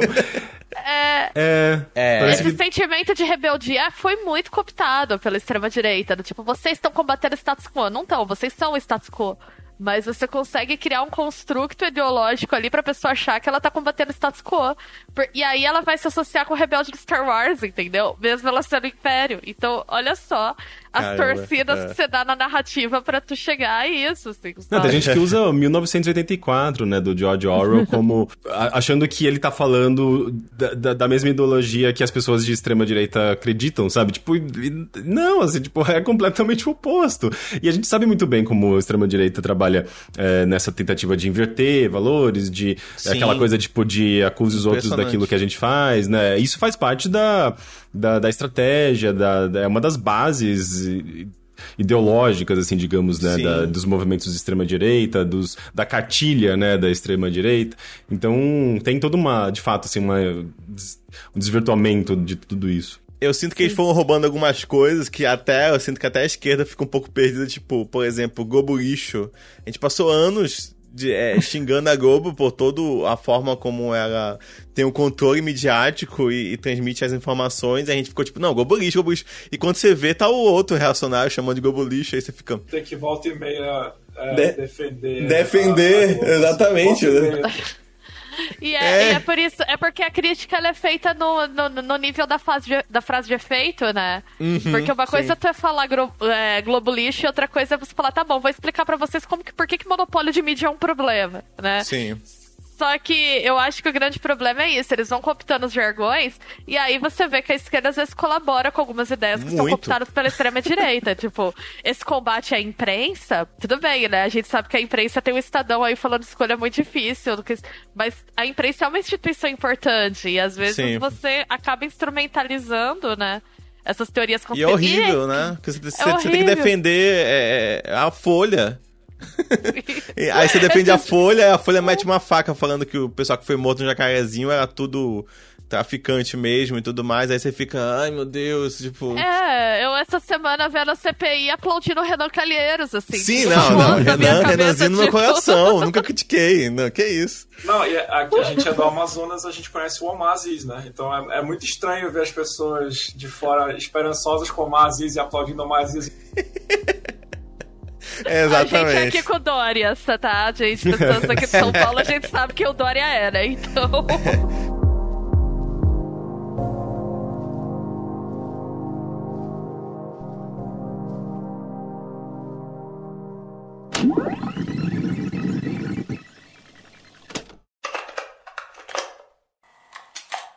Como qualquer produto cultural, jogos podem gerar discussão, repercutir ideias e influenciar o nosso comportamento.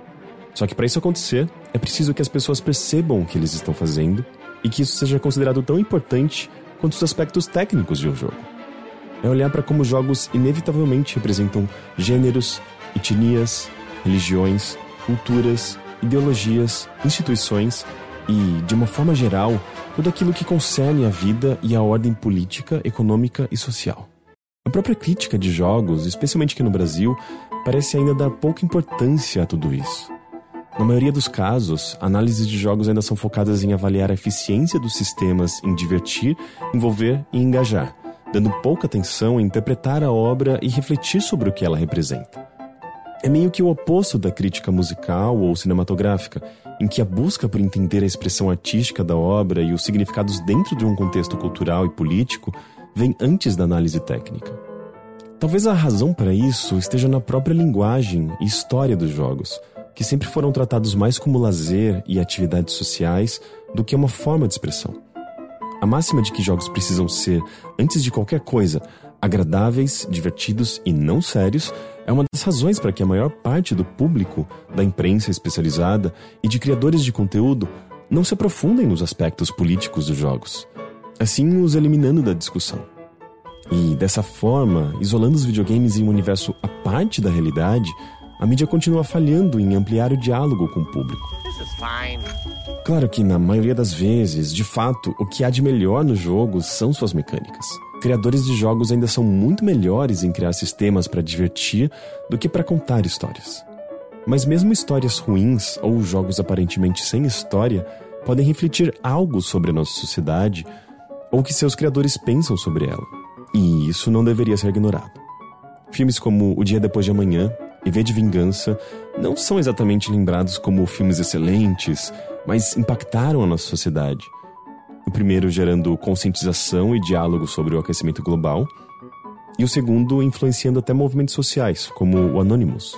Então é importante olhar para Towerfall e perceber que ele ajuda a desconstruir estereótipos de gênero ao associar a cor rosa a um garoto e azul a uma garota.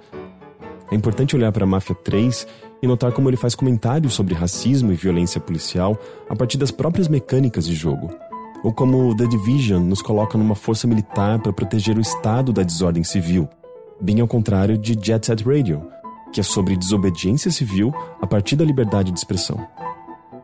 Que Sonic possui um comentário ambientalista, que a série Oddworld é uma crítica ao capitalismo, tanto quanto Bioshock é uma crítica ao liberalismo. A gente está consumindo política em jogos há décadas e parece que a gente não está falando o suficiente sobre isso.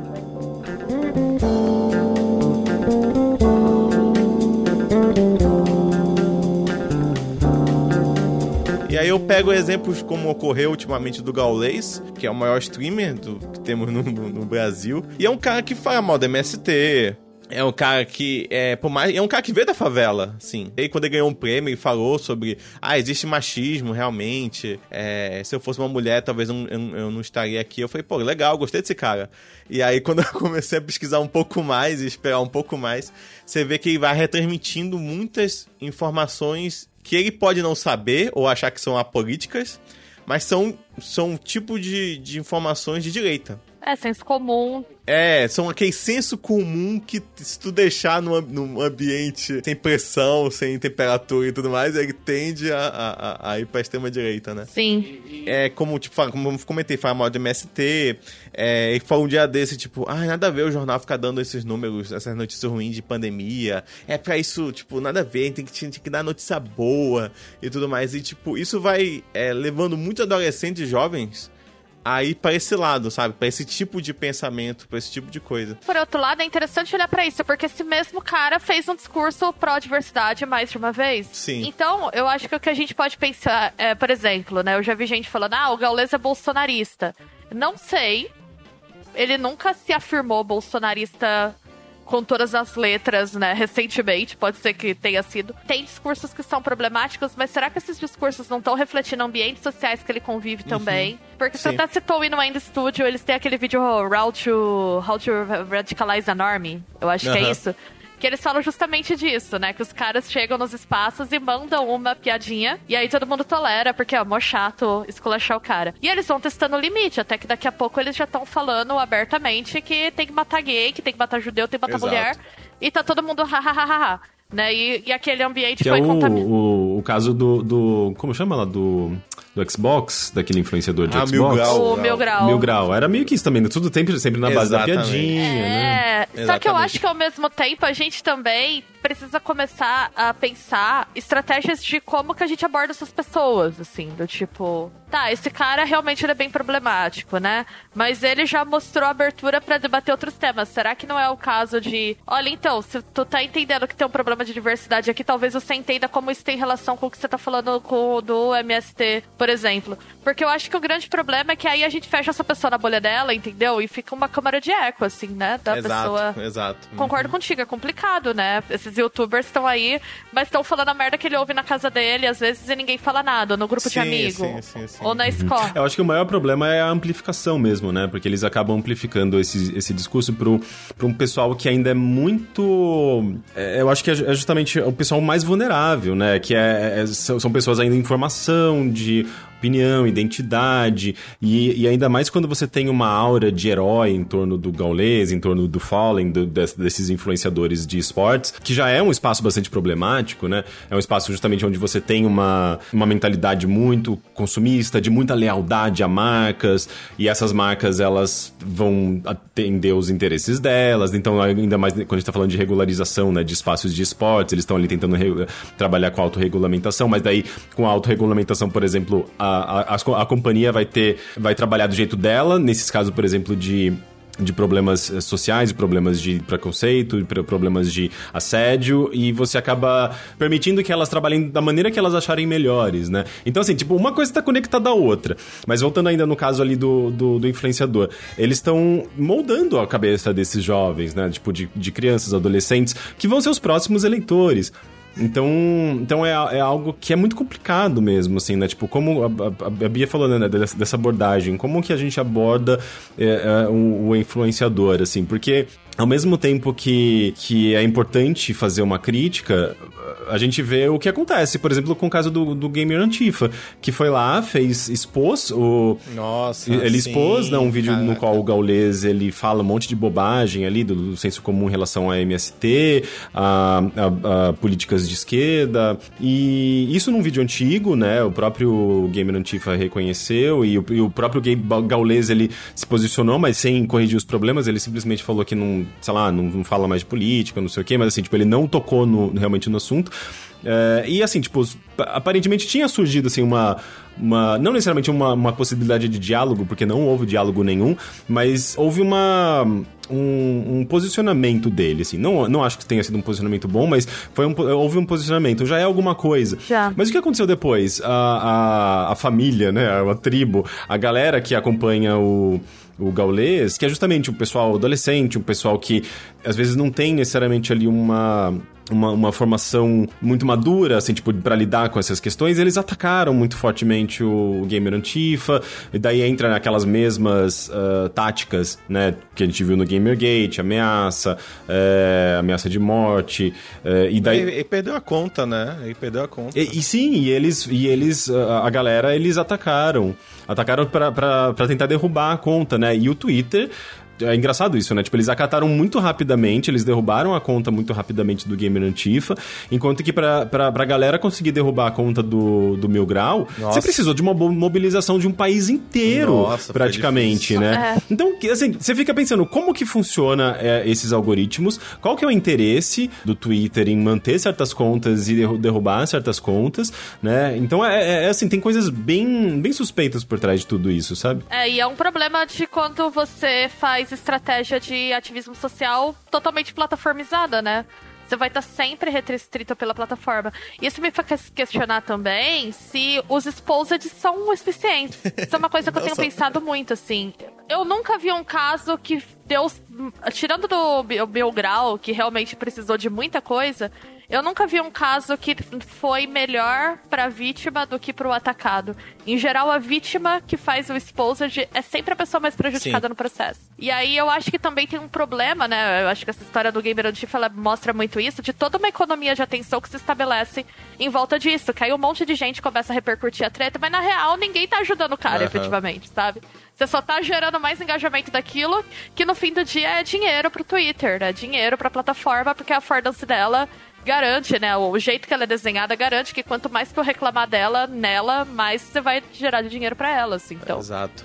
E aí tem um, é, é, uma coisa antes de eu passar pro, pro Thiago, que é a questão do. É, a gente. É, de esquerda é, é, é muito. ela toma uma, umas, umas coisas muito burras, assim. Tipo, você compartilhar um tweet falando um absurdo e comentando assim: Olha, gente, olha esse absurdo aqui. Você já viu esse absurdo aqui? Isso Ai, é muito errado, cara, porque você. É, é burro, é, é burro. É, é, como o pessoal falou, é melhor você pegar um, um print, então, melhor, e, e, apagar o nome da pessoa, ou sei lá o quê. Mas não usa o próprio tweet dela. Não, não, não, não tente dar mais facilidade para alguém do teu público acabar sendo cooptado cooptado? Cooptado pra, pra aquela pessoa, entendeu? A gente já explicou mais ou menos como é que se infiltrou, né? né? Porque o discurso é o mesmo ali, não é o mesmo. Ele pegou é, anseios dessa desses jogadores ali naquela base ali de, de motivação e pegou, ah, vocês não estão gostando que vocês estão perdendo espaço muitas aspas, vocês estão perdendo espaço para mulheres, vocês estão perdendo. Não, não, os jogos não são mais feitos só para vocês agora. É, eles são feitos para outras pessoas e a muita gente isso incomoda, né? É, a pessoa chegava no cinema e todos os filmes eram para ela e agora ela percebe que, tipo, ah, tem um filme aí que. Ah, tem um casal gay naquele filme, então, ai, meu Deus, meu filho vai ver isso e tal, não sei o quê.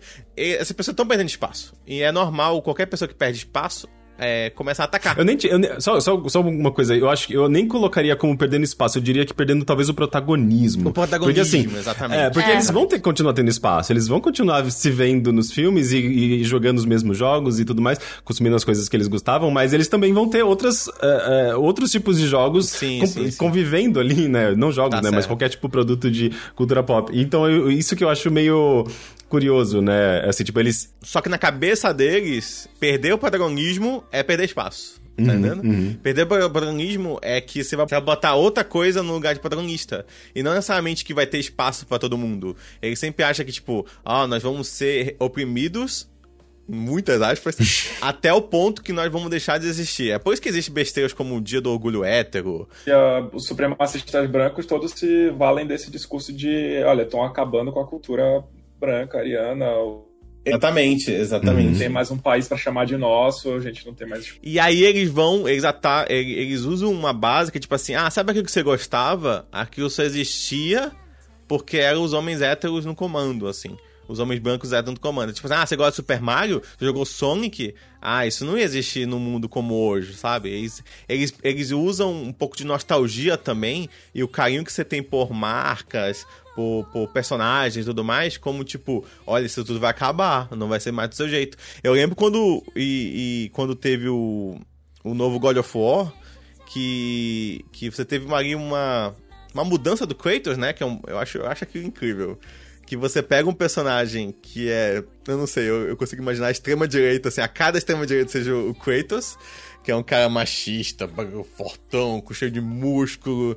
Que Resolve tudo é, na base da porrada. Tudo né? na base da porrada, ódio. Que tinha minigame no jogo de, de, de sexo. mulher. Exatamente. E tipo, você pega ele e você transforma em um pai é, totalmente arrependido do passado, tipo, ei, meu filho, não, não olha aqui pro negócio, pro quadro não, que, que eu, eu, eu sou era antes, tá? Não sou mais assim, não.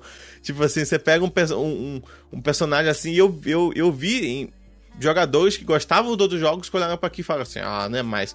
Acabou com a franquia, não é mais meu Kratos. Destruiu minha infância. Destruiu minha infância, o famoso destruiu minha infância. Isso que a mecânica não mudou nada, tu continua dando porrada no jogo, tipo, mudou exatamente, só a posição do personagem. Assim. Pra mim, um jogo muito melhor, até, por sinal. Sim. Engraçado como a tema direita viu aí uma oportunidade de se infiltrar. Como a gente viu pegando discursos que às vezes até batem com outros grupos que estão ali em torno, como é, é, games ainda é sobre violência, a maioria, e, e, e evangélicos ainda criticam isso. Assim como vários conservadores, assim como outros grupos, tipo, ah, não, isso é errado, mas, mas eles conseguiu juntar esses anseios. E um desses anseios é o, é o preço, né? que nós vivemos num país que o imposto é altíssimo sobre games, principalmente. E, e sempre que o Bolsonaro faz algum movimento para conquistar essa turma, e não só o Bolsonaro, porque, tipo, o Kim Kataguiri tava com um projeto aí pro PlayStation 5 custar bem menos. E é impressionante a capilaridade disso, porque tem pessoas que nem falam de games, nem falam de jogos, que nem acompanham política na real, e que chegou isso a elas. Gente que, tipo, nem falava de política, chegou comigo e falou: Ah, tem até um deputado lá do tal de MBR que tá querendo baixar o preço dos games. E é impressionante como isso é muito rápido, assim, como isso vai muito rápido. Cê, é, lembro daquele movimento que era Jogo Justo, que teve ali em 2012, 2011, não vou lembrar agora de cabeça. E eu, como um adolescente na época, ficava tipo, ah, que legal, vou baixar os jogos. Tem que botar, tem que botar esse cara como como presidente do Brasil, lembro assim, a, a minha cabeça era isso, minha cabeça de adolescente. Que é tipo, caraca, esse cara vai. vai é, se ele quer baixar os jogos, ele quer o melhor pro mundo, entendeu? Porque na maioria desses jovens também, é, a preocupação deles é essa. Jogos mais baratos, assim. Não, não, não pensa muito a longo prazo ou em outras coisas. Pra eles é tipo assim: imposto é roupa. É, isso aí saiu até da frase de Tube, mais famosinho que dá notícia de games, e ele comentou: ah, imposto é roubo e tudo mais. Então, tipo assim, você tem sempre esses discursos na, na ponta da língua. É, é engraçado, né? É, é um é um público que ele, ele, ele já tem uma versão à política em geral, né? Ele vê político como, sei lá, um burocrata que vai atrasar a sua vida, que, que vai só colocar, uh, sei lá, barreiras, que vai querer roubar, que é corrupto. Essa imagem que, que eu acho que o gamer tradicional, assim, o gamer mais talvez reacionário, ele tenha da, da, da política em geral, né? E é curioso, né, que quando surge alguém, né, tipo um deputado, olhando para esse público e às vezes não necessariamente assim, tipo, tentando agradar um público, mas às vezes de fato isso pode acontecer, mas é, percebendo que existe um problema ali, às vezes um problema tributário, né, por conta de todo um, um, uma herança da, da, da reserva de mercado aqui no Brasil, e, e tenta promover algum, algum projeto de lei, alguma coisa para fazer um, um, certo reajuste, para que é, essa, esse mercado ele, ele acabe sendo beneficiado de alguma forma. O gamer ele vê isso como, oh meu Deus, tem alguém pensando na gente, né?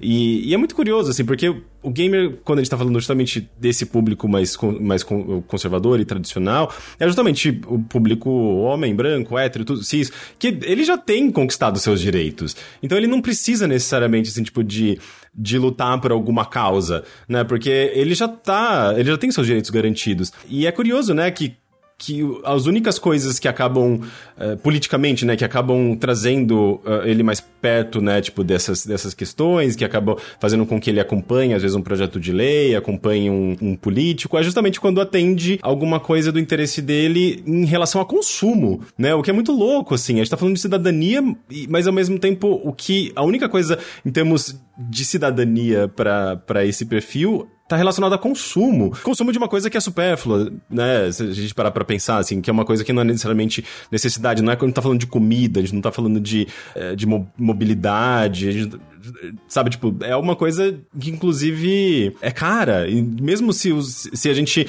é, zerar os impostos, a gente vai continuar tendo esses produtos sendo muito caros aqui é no caro, Brasil. É. Exatamente. Né? É, e, é uma ótica, na verdade, a ótica capitalista, ela, ela vê as pessoas como consumidores, né? Então, por exemplo, você pega o, até o IBGE mesmo, quando você vão fazer uma pergunta na tua casa, quantas TVs você tem? Quantos computadores? Quanto não sei o que? É sempre uma, é um quantitativo no, no, do que você tem de, de, de, bens e pertences, ou seja, o quanto você consumiu como cidadão, assim, né? Eu acho que aí entra a minha segunda pergunta. Se você tem esse, esse público tão cativo, principalmente dessas pautas econômicas, por que, que isso foi visto primeiro pela direita e por que, que a esquerda deu dando a bobeira aí que você tinha. Seria muito fácil conquistar o gamer. Se chegasse o Boulos lá e mandasse um Ei, adoro um Among Us, tô até jogando e quer saber? Quando eu for, sei lá, prefeito, presidente, whatever, eu vou baixar aí o negócio. É, vou baixar o preço das coisas. Porque, na opinião de vocês, por que você acha que passou tanto tempo sem alguém olhar para eles e falar assim, olha, isso aí é um. E é uma galera grande. Dá, dá, pra, dá, pra, dá pra mudar a voto isso aí. Dá pra né, mudar uma, uma pesquisa, uma quantidade grande games. Porque, tipo, de novo, é o cara que joga, então essa pessoa já tende a, tipo, ah, não sei quem votar, não sei quem votar pra deputado federal, não sei quem votar pra estadual. Aí sempre tem aí o cara, olha, tem fulano. Então você ser lembrado nesses momentos, principalmente com essa comunidade tão grande que tá tendo de games no Brasil. O Brasil acho que é o quê? É o sexto ou quinto? que mais tá, tá consumindo, deve ter caído agora. De, de, de, em termos de mercado, é o décimo terceiro, ele caiu mesmo. Sim. É o décimo terceiro ainda? Ah, tá. Mas, mas vai cair mais, gente. Porque realmente tá muito caro as coisas. Só em alguém falar que vai baixar. Eu, eu realmente vejo quando o Bolsonaro falou que ia baixar o PS5, 200 reais, assim, em comparação ao preço original do PS5. Não, não... Se você tinha 4.700 pra dar no PS5, tu tem 5 mil, assim, eu, eu acho, pelo menos isso. É impressionante como isso foi divulgado, assim. É, é, é impressionante. É, tipo, tudo que é canal teve que comentar. E achei até engraçado alguns podcasts, assim, até de esquerda, assim, mais pra esquerda, falando assim: olha, o Bolsonaro baixou. Mas lembre quem ele é, tá, gente? Lembre quem ele é. Antes de você soltar no sorriso, lembre é, quem e é justamente é. o, o é candidato falava, que... falava mal de videogame, né? Há pouco tempo atrás. Sim, Então sim, é claramente uma, uma propaganda, assim, pra, pra, pra se aproximar do, do, dos jogadores, sim, né? Sim. Ele, várias, várias vezes ele fez esse, aceno a gamers, né? justamente porque, enfim, uhum. a gente tá uhum. falando de uma pessoa uh, cuja toda a campanha ali da, das, uh, 2018, 2017, 2018 teve ligação com o Steve, eh, Steve Bannon, que por sua vez fez a campanha do Trump, que por sua vez fez toda essa cooptação do, do, do gamer na, durante o Gamergate, no, nos chans, né, nos fóruns de internet. Então, era tudo muito alinhado, tudo, sabe, eles, eles sabiam exatamente o que eles estavam fazendo. E... São pessoas que entenderam um pouco a internet, Sim. né, entenderam um pouco como é que eles poderiam trabalhar nisso, né. Até, até eu, eu, eu, eu li esses dias até sobre a questão do nome mito, né, Tipo, ele pegou um, um negócio que tava ali em 2017 que é um meme quando alguém fazia algo incrível, tipo, pô, é um mito e tal, não sei o que. Ele pegou isso e passou pro nome dele, assim. Tipo, e através de memes. Tu... Nossa, tem várias montagens de CS com a cara é, do O meio gamer de... impulsionou bastante essa ideia do mito impulsionou bastante esse negócio. Ah, não só do gamer, tá? É, é, anime, eu lembro que fizeram uma montagem em, em, cima da nuvem voadora do Dragon Ball. É impressionante, né? Porque até em meios que, tipo, sei lá, eu sempre achei que o pessoal de anime não fosse reacionário e tal. E, e, e tem, e tem bastante. Tem. tem é, a verdade, o que mais me surpreendeu foi os K-Pops hoje em dia sem o rock dos anos dos anos 80, né? É, é, o, é o pessoal que tá lutando agora pelas causas, é o, é o pessoal do K-pop. Eu que consumo K-pop não fiquei surpresa, mas a maior parte das pessoas que não consomem ficam. Quando você tá dentro da comunidade, você entende faz todo sentido. Sim, assim, sim, eu, eu, comecei a. Eu, eu, fã de anime, fã de K-pop era o mesmo público. Assim. Não, não é. Não, não, não. De anime pra mim já era. Tem, tem uma divisão muito clara nos eventos, inclusive dos otakus se sentirem incomodados com a presença dos fãs de K-pop e dos coreabus, né? Que são a galera fã da cultura coreana no geral. É, sim, então sim. Tem, tem guerras culturais ali dos fãs de cultura asiática do Brasil. É porque, é porque as pessoas, eu acho que elas tendem a pensar no mundo ocidental de uma maneira meio generalizada, assim, quando na verdade são uh, são muito, muito distintos, né? Você tem, são Sim. culturas diferentes, inclusive existem uh, muitas vezes rivalidades. É, os japoneses e os coreanos, e, e pra quem começa a consumir mais assim, entender mais na cultura, existe bastante rivalidade entre os dois, por questão cultural mesmo e por questão histórica, né? De, de invasão. Questão, não, questão, questão histórica, né? uhum. né? Colonização, histórica. imperialismo japonês, tem, tem, muitas, tem muitas questões aí envolvidas, né?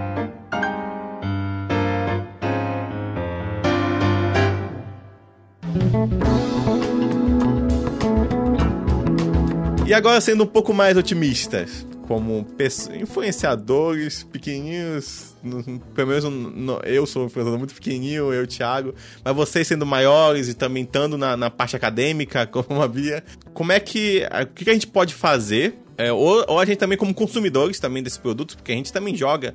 É, é, é o Rick, eu sei que ele já tá numa, numa fase assim que ele já não consegue jogar mais nada de, de tiro, né? já tá. eu tô velho, envelheci. Eu também não jogo. É, eu admito que eu ainda, eu ainda entro ainda um pouco, ainda jogo um pouquinho. O que a gente pode fazer e quem estiver escutando também pode fazer para tentar melhorar a sua situação ou tentar mudar isso é, é, de alguma forma. Vocês comentaram, por exemplo, do Gaulês. É meio difícil conversar com as pessoas porque a, elas acabam se fechando em grupos, né? E esses grupos já são formados de pessoas que pensam iguais. É, é meio difícil.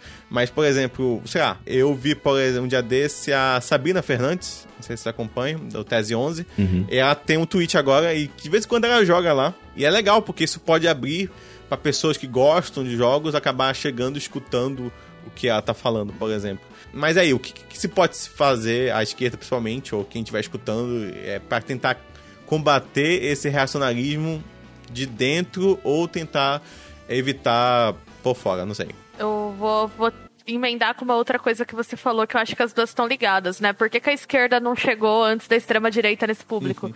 Porque pra esquerda, essa cultura pop não era uma cultura relevante até pouquíssimo tempo uhum. atrás. Era cultura alienante, né? O liberal não tão errado, né? Mesmo, de uma certa forma, né? A gente entende que essas críticas vêm de algum lugar, então não vamos olhar para isso. Aí a bomba estourou e agora tá todo mundo querendo cooptar o gamer, né? uhum. né? Então teve um desprezo generalizado por isso.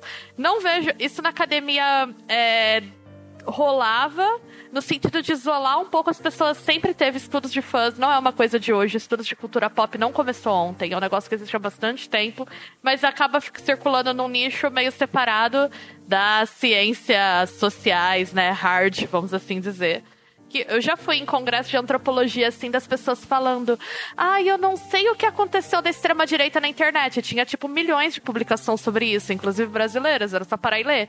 Mas as pessoas não leem porque elas não achavam que era um objeto de estudo digno, né? uhum. né? Até pouco tempo atrás. Então, eu acho que é, é começar a olhar para esses produtos de cultura pop, mas eu tenho um problema quando você se insere pra cooptar o gamer. Para Sim. do tipo, ai, vamos disputar e aí você já tá indo a priori tentando entrar numa comunidade que às vezes você não entende tão bem e que você não faz parte. E, e tá vendo as pessoas assim de uma maneira muito simplificada, que é um problema que eu tenho também com a coisa de você é um influencer reaça, todo mundo que te consome é uma má pessoa. Uhum. Não tô dizendo que é super legal, vamos todo mundo ouvir o flow, pelo amor de não. Deus, não.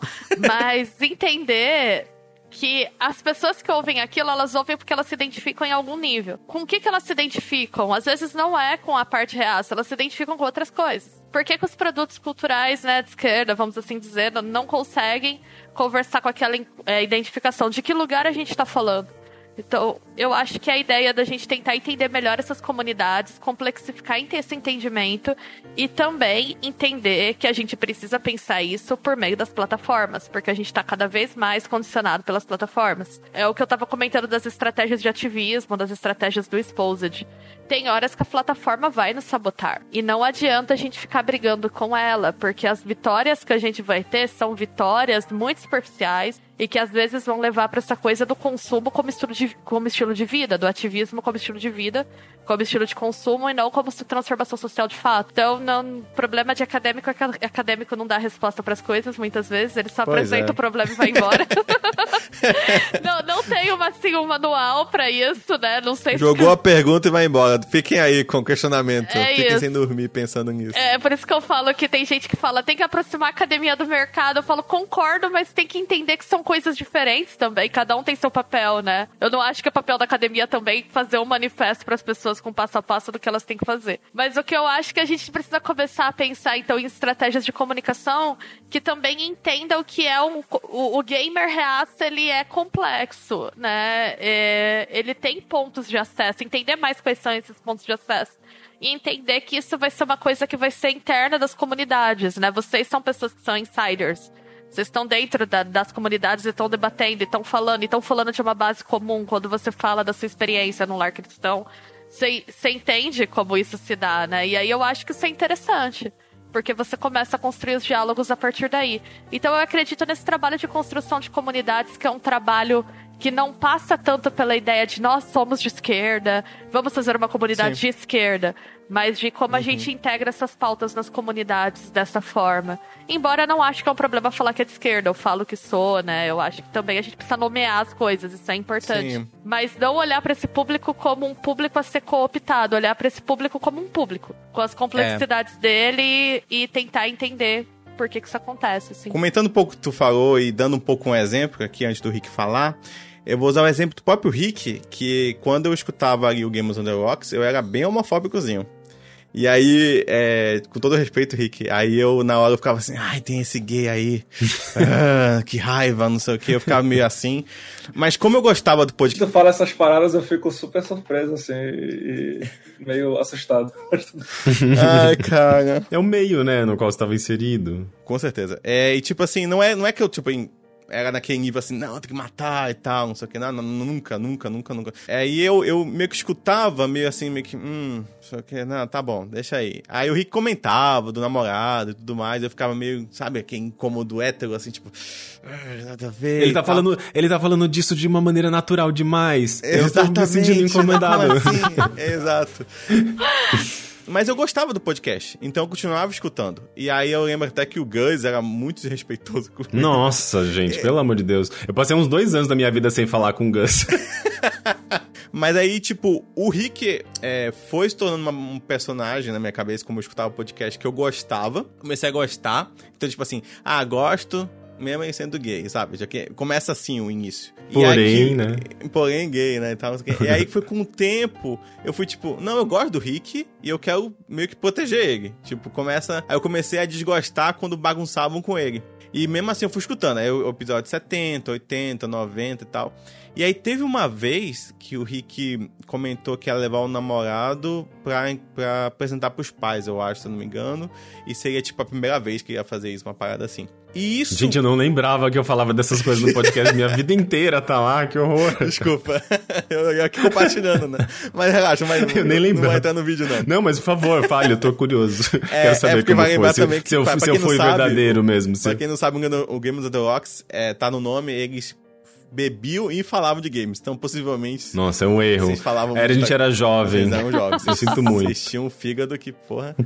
e aí, tipo. Eu, nossa, eu adorava esse podcast. Assim. Você contou essa história que você ia apresentar o, seu namorado pros seus pais, que seria a primeira vez e tal, que você ia apresentar, que você né, não, não é acostumado a fazer isso. E, cara, isso mexeu tanto comigo assim, eu fiquei, calma aí, mas por que que não poderia apresentar antes? Tipo, como assim? Tipo, eu fiquei muito inconformado, assim, tipo, como assim ele não pode apresentar o namorado dele? E aí, pô, a namorada dele. E eu lembro que aí que foi, eu acho que foi o gatilho, sabe? Tipo, cara, é, é, foi o que eu, que eu falei no início sobre empatia. Que eu comecei a me colocar no lugar, né? E eu pensei assim, cara, imagina eu ter alguém e eu, eu não. E eu me senti, tipo, com medo de apresentar essa pessoa pros meus pais, assim. E eu pensei, isso não, ninguém deveria sentir isso. De forma nenhuma. Uhum. E aquilo, aquilo já era uma reação da minha mudança de ter sido influenciado nesses episódios, assim, né? Então, é, a partir do momento. Em nenhum momento você falou assim.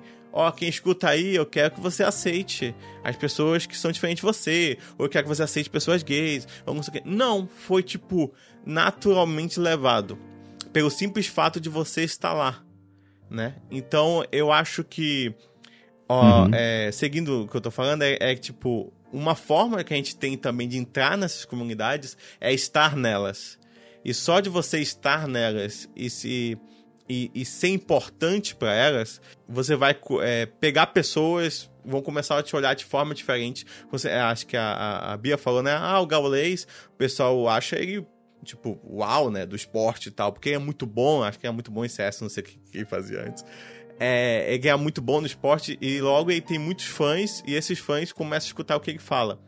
Então, se as pessoas começam a ser escutadas sem pessoas importantes, isso acaba dando um, um, um, um tchan ali, sabe? Dando um, mudar alguma coisa ali dentro. Então, tipo, esses discursos irem para lugares de atenção, acabam que acabam é, é, influenciando pessoas, né? Acabam mudando pessoas, assim. Então eu acho mega importante é, a gente estar tá nesse discurso, não necessariamente falando como vocês falaram. Não precisa dizer, ah, eu sou de esquerda, escuta o que eu tô falando, mas começar a ter empatia, ser uma, ser uma janela de empatia para essas pessoas. Sim.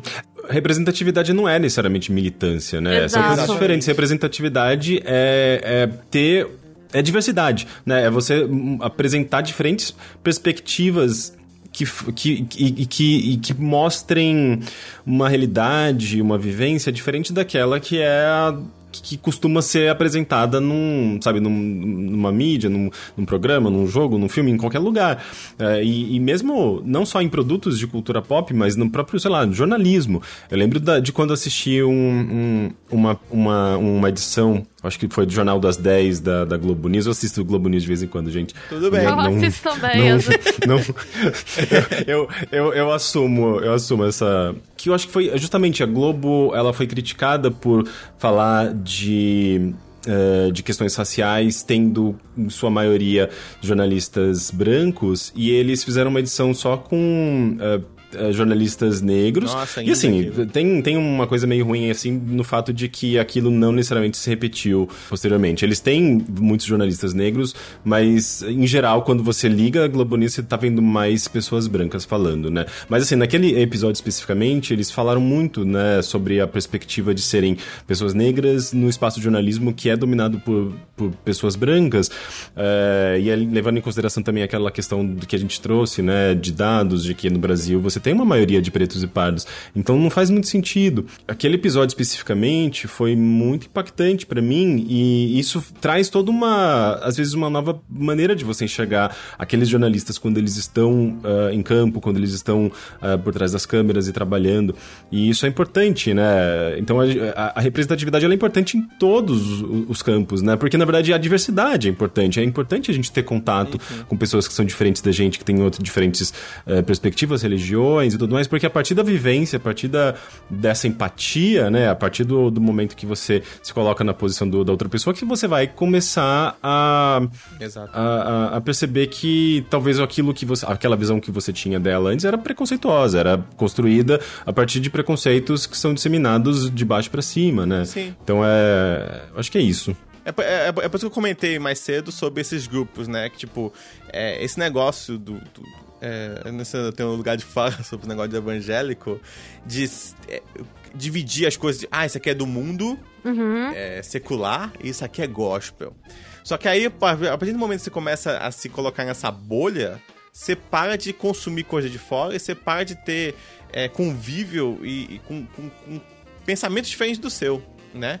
E tudo que começa a ficar muito distante do seu e é diferente, você começa a odiar. Então, e é, é, muito mais fácil, na verdade, você odiar, né? Você criar o um inimigo quando você não entende nada do. É, é, é quase que uma, uma defesa natural, assim, de certa Exatamente. forma, né? Por isso que a educação é, a educação é extremamente importante, porque ela, ela quebra essas, essas defesas naturais do, do ser humano de, de, de é, achar que o diferente é ruim, né? É uma ameaça, porque tipo, é uma coisa muito tribal isso, é uma coisa muito muito antiga, muito, né, tipo de você de certos grupos se defenderem de outros grupos que poderiam justamente ser uma ameaça, trazer às vezes doença, trazer trazer às vezes um uh, um, sei lá, simplesmente serem agressivos.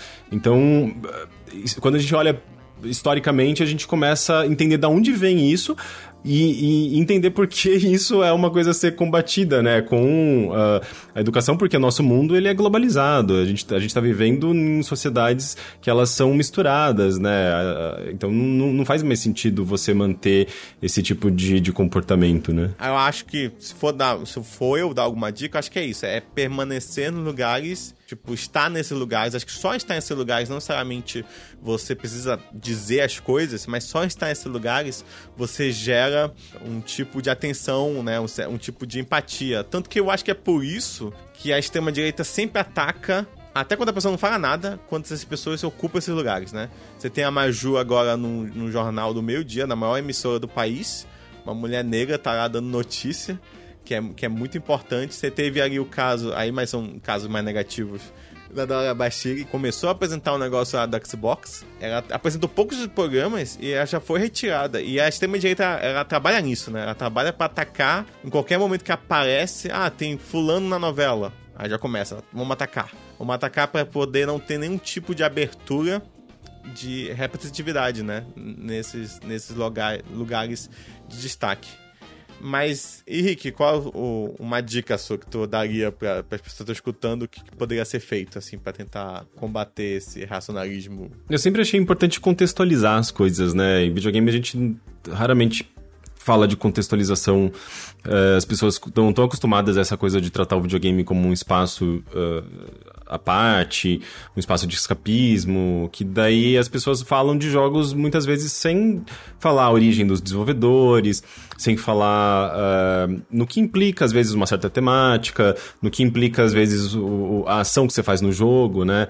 Eu parei de jogar jogo de tiro porque não fazia, não fazia sentido para mim, uh, enquanto uma pessoa que está ativamente pensando na relação dos jogos e, e sociedade, e vivendo num, num, país que tem uma necropolítica, num país que. Uh, que a gente vê notícia dia após dia, né, de de, de operações policiais uh, clandestinas, muitas vezes, como recentemente, né, no caso do Jacarezinho, né, de pessoas que foram uh, alvo, né, tipo, de uma operação ilegal, de uma, de uma chacina. E isso é muito banalizado, né? E, e, e, ao mesmo tempo as pessoas parecem que elas não, não elas não querem fazer essas correlações, né? Tipo, olha como é naturalizado no jogo, né? como é a linguagem do jogo. Headshot é uma coisa supernatural, uma coisa comemorada dentro do videogame, né? Então eu sempre fiz essas, essas, esses, essas contextualizações até para a gente pensar um pouco na linguagem, pensar um pouco na, no que a gente entende enquanto videogame, enquanto forma de videogame, na história dos videogames. E, e, eu trato essa, essa contextualização em tudo que eu faço, sabe? Tipo, para mim é, se tornou a norma para mim. O, o, podcast que eu tô produzindo agora, um podcast documental chamado Primeiro Contato, é, sobre a chegada dos computadores, do, da, da multimídia, dos games para computador nos lares dos brasileiros, ele é puramente contextualização, assim, é uma história dos videogames, porque eu sempre olhava para a história dos videogames e eu percebia que era uma coisa nostálgica, era uma coisa muito fechada dentro do universo dos, dos jogos em si. Olha a Sega, olha a Nintendo, daí tem a guerra dos consoles, não sei o quê. Ok, mas essa narrativa já foi contada milhões de vezes e as pessoas esquecem de que videogames surgiram dentro de um contexto político, social, econômico, uh, e, e, e, o primeiro contato, ele é, ele é muito isso. Ele, uh, eu estou trazendo a uma história que não foi contada, que é justamente a história dos jogos de computador, porque ela é muito diferente dos jogos de console, e, e, e, ela é muito relevante porque o computador ele tinha uma importância até maior em termos de mercado no Brasil do que os consoles, né? A, a geração do PlayStation, por exemplo, ela não chegou no Brasil. A gente tinha um consumo ali, obviamente, dos jogos piratas e tudo mais, mas não existia mercado de PlayStation porque a Sony não estava aqui, não tinha empresas investindo nisso, lançando jogos de PlayStation, então era zero. O mercado, uh, o dinheiro estava em outros lugares, o dinheiro estava no PC especialmente, porque as pessoas estavam comprando computador. Então, você tem a Lebrasoft trazendo, uh, que é uma empresa local, né, trazendo jogos de fora, fazendo dublagem e tudo mais. Então tem toda um, um, uma coisa muito rica nesse, nesse período, mas também está inserida dentro de um contexto de transformações econômicas. Uh, a gente tinha lá a questão de, uh, de hiperinflação, que por sua vez estava relacionado a a ditadura, estava relacionado a uma série de, de, de, coisas dos anos 70 e 80, e de repente você tem uma mudança econômica muito forte com o plano real, com uh, neoliberalismo, né? A gente vê, tipo, um, políticas neoliberais muito fortes com, com Collor, com Fernando Henrique Cardoso, e tudo isso está relacionado ao nosso consumo, está relacionado à maneira como a gente, como a gente é, coloca o computador para dentro de casa, os jogos que a gente coloca, que a gente joga. É, então, é, não tem como a gente separar, né? Videogame da história, videogame do contexto em que a gente está vivendo. E, e, e, a partir do momento que a gente faz essa contextualização, a gente começa a entender mais claramente. A gente começa a entender mais claramente por que, que uh, o meio de videogames ele é como ele é. Então, eu acho que uh, se a gente começa a fazer isso agora, né? Uh, o primeiro contato parece que é uma contextualização retro, retroativa, né? Tipo, vamos tentar enxergar videogames da maneira que a gente deveria ter enxergado naquela, naquele período que as coisas estavam acontecendo, né? E óbvio que quando você está no futuro, no futuro, né? Em relação, quando você olha para o passado, mas quando você olha para o passado, as coisas são mais claras. É, muito, é sempre muito mais difícil de você entender o que está acontecendo quando você está vivendo aquilo, né? Mas eu acho que a partir do momento que a gente está contextualizando, está tá fazendo essas, essas conexões, fica mais talvez mais claro, sabe? Fica, fica eu acho que um, a gente tem umas direções mais, uh, mais fáceis, sabe? Tipo, a gente começa. Hoje a gente sabe, tá? O videogame foi cooptado pela direita. Então, você entendendo por que essa construção foi feita, por que, que essa história.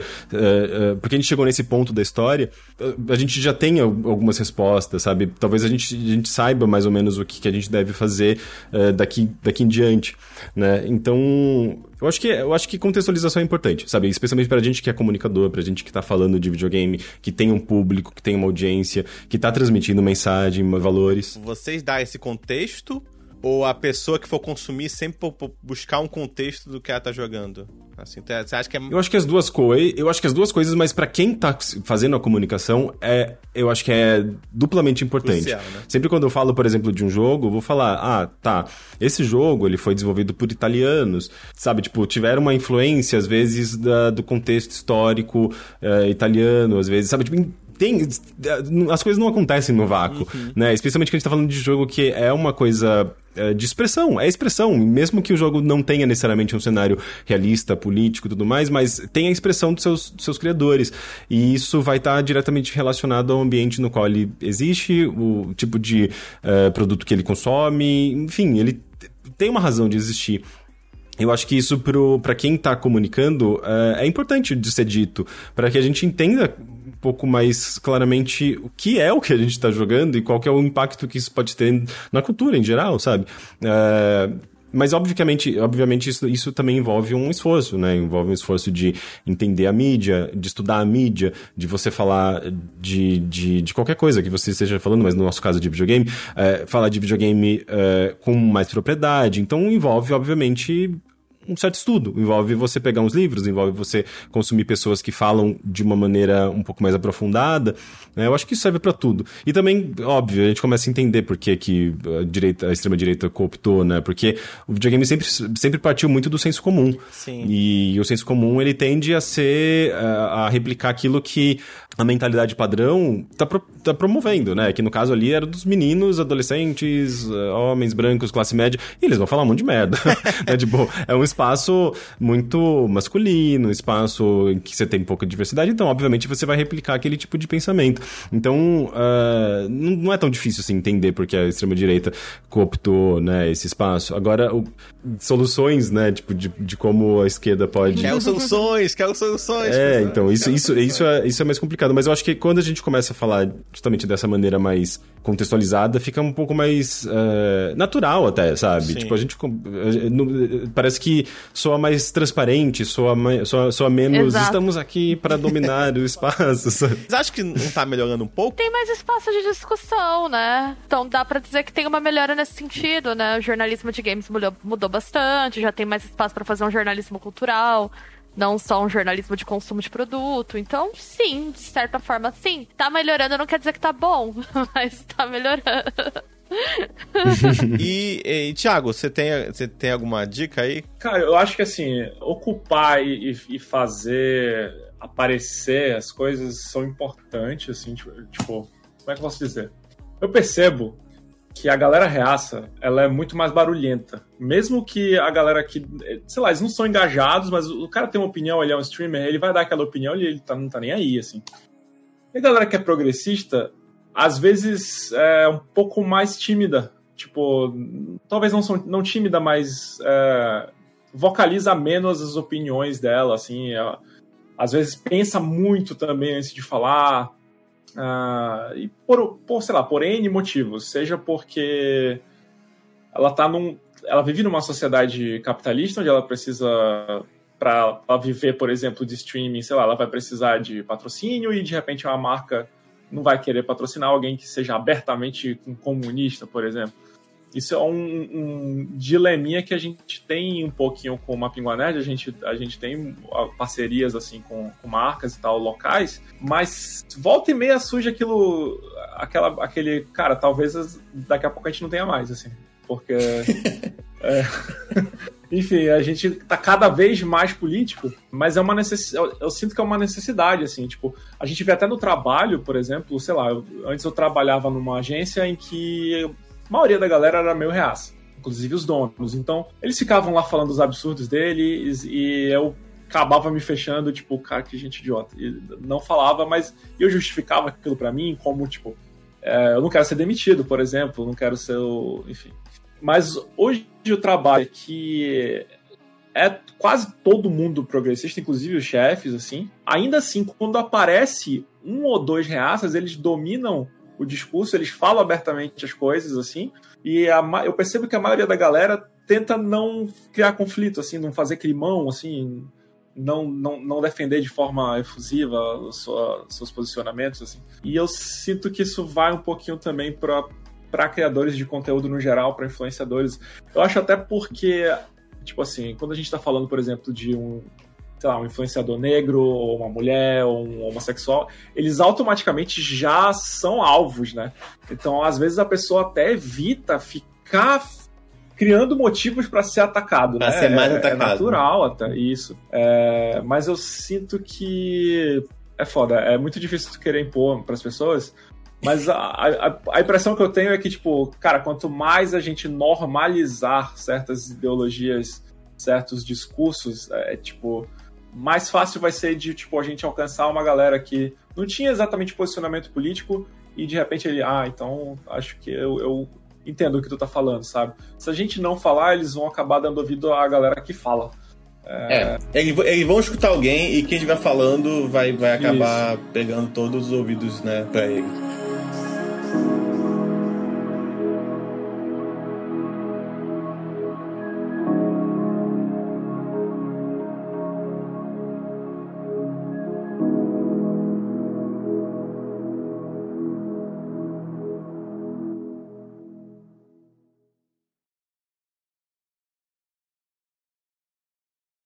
Tava aqui o podcast com vocês, que agradecer a presença da, da Bia. Muito obrigado, Bia, por ter aceitado. Eu que agradeço, gente. E Rick, muito obrigado também por ter aceitado o convite. É um, pô, uma honra aqui, tá? Acompanho aí teu trabalho desde 2011, eu acho. Obrigado, obrigado. E, e você vai estar lançando aí em junho, eu acho, o primeiro contato? É em junho? Primeiro contato sai no dia 19 de julho. Julho, né? Então, perfeito. Mas, pô, foi um prazerzão, assim, é, é, gravar com vocês. Peço até desculpa de eu ter ficado super quieto, mas eu Tipo assim, eu tô conversando com especialistas, eu não vou ficar falando um monte de achismo, porque só que não é o flow, né? Sim.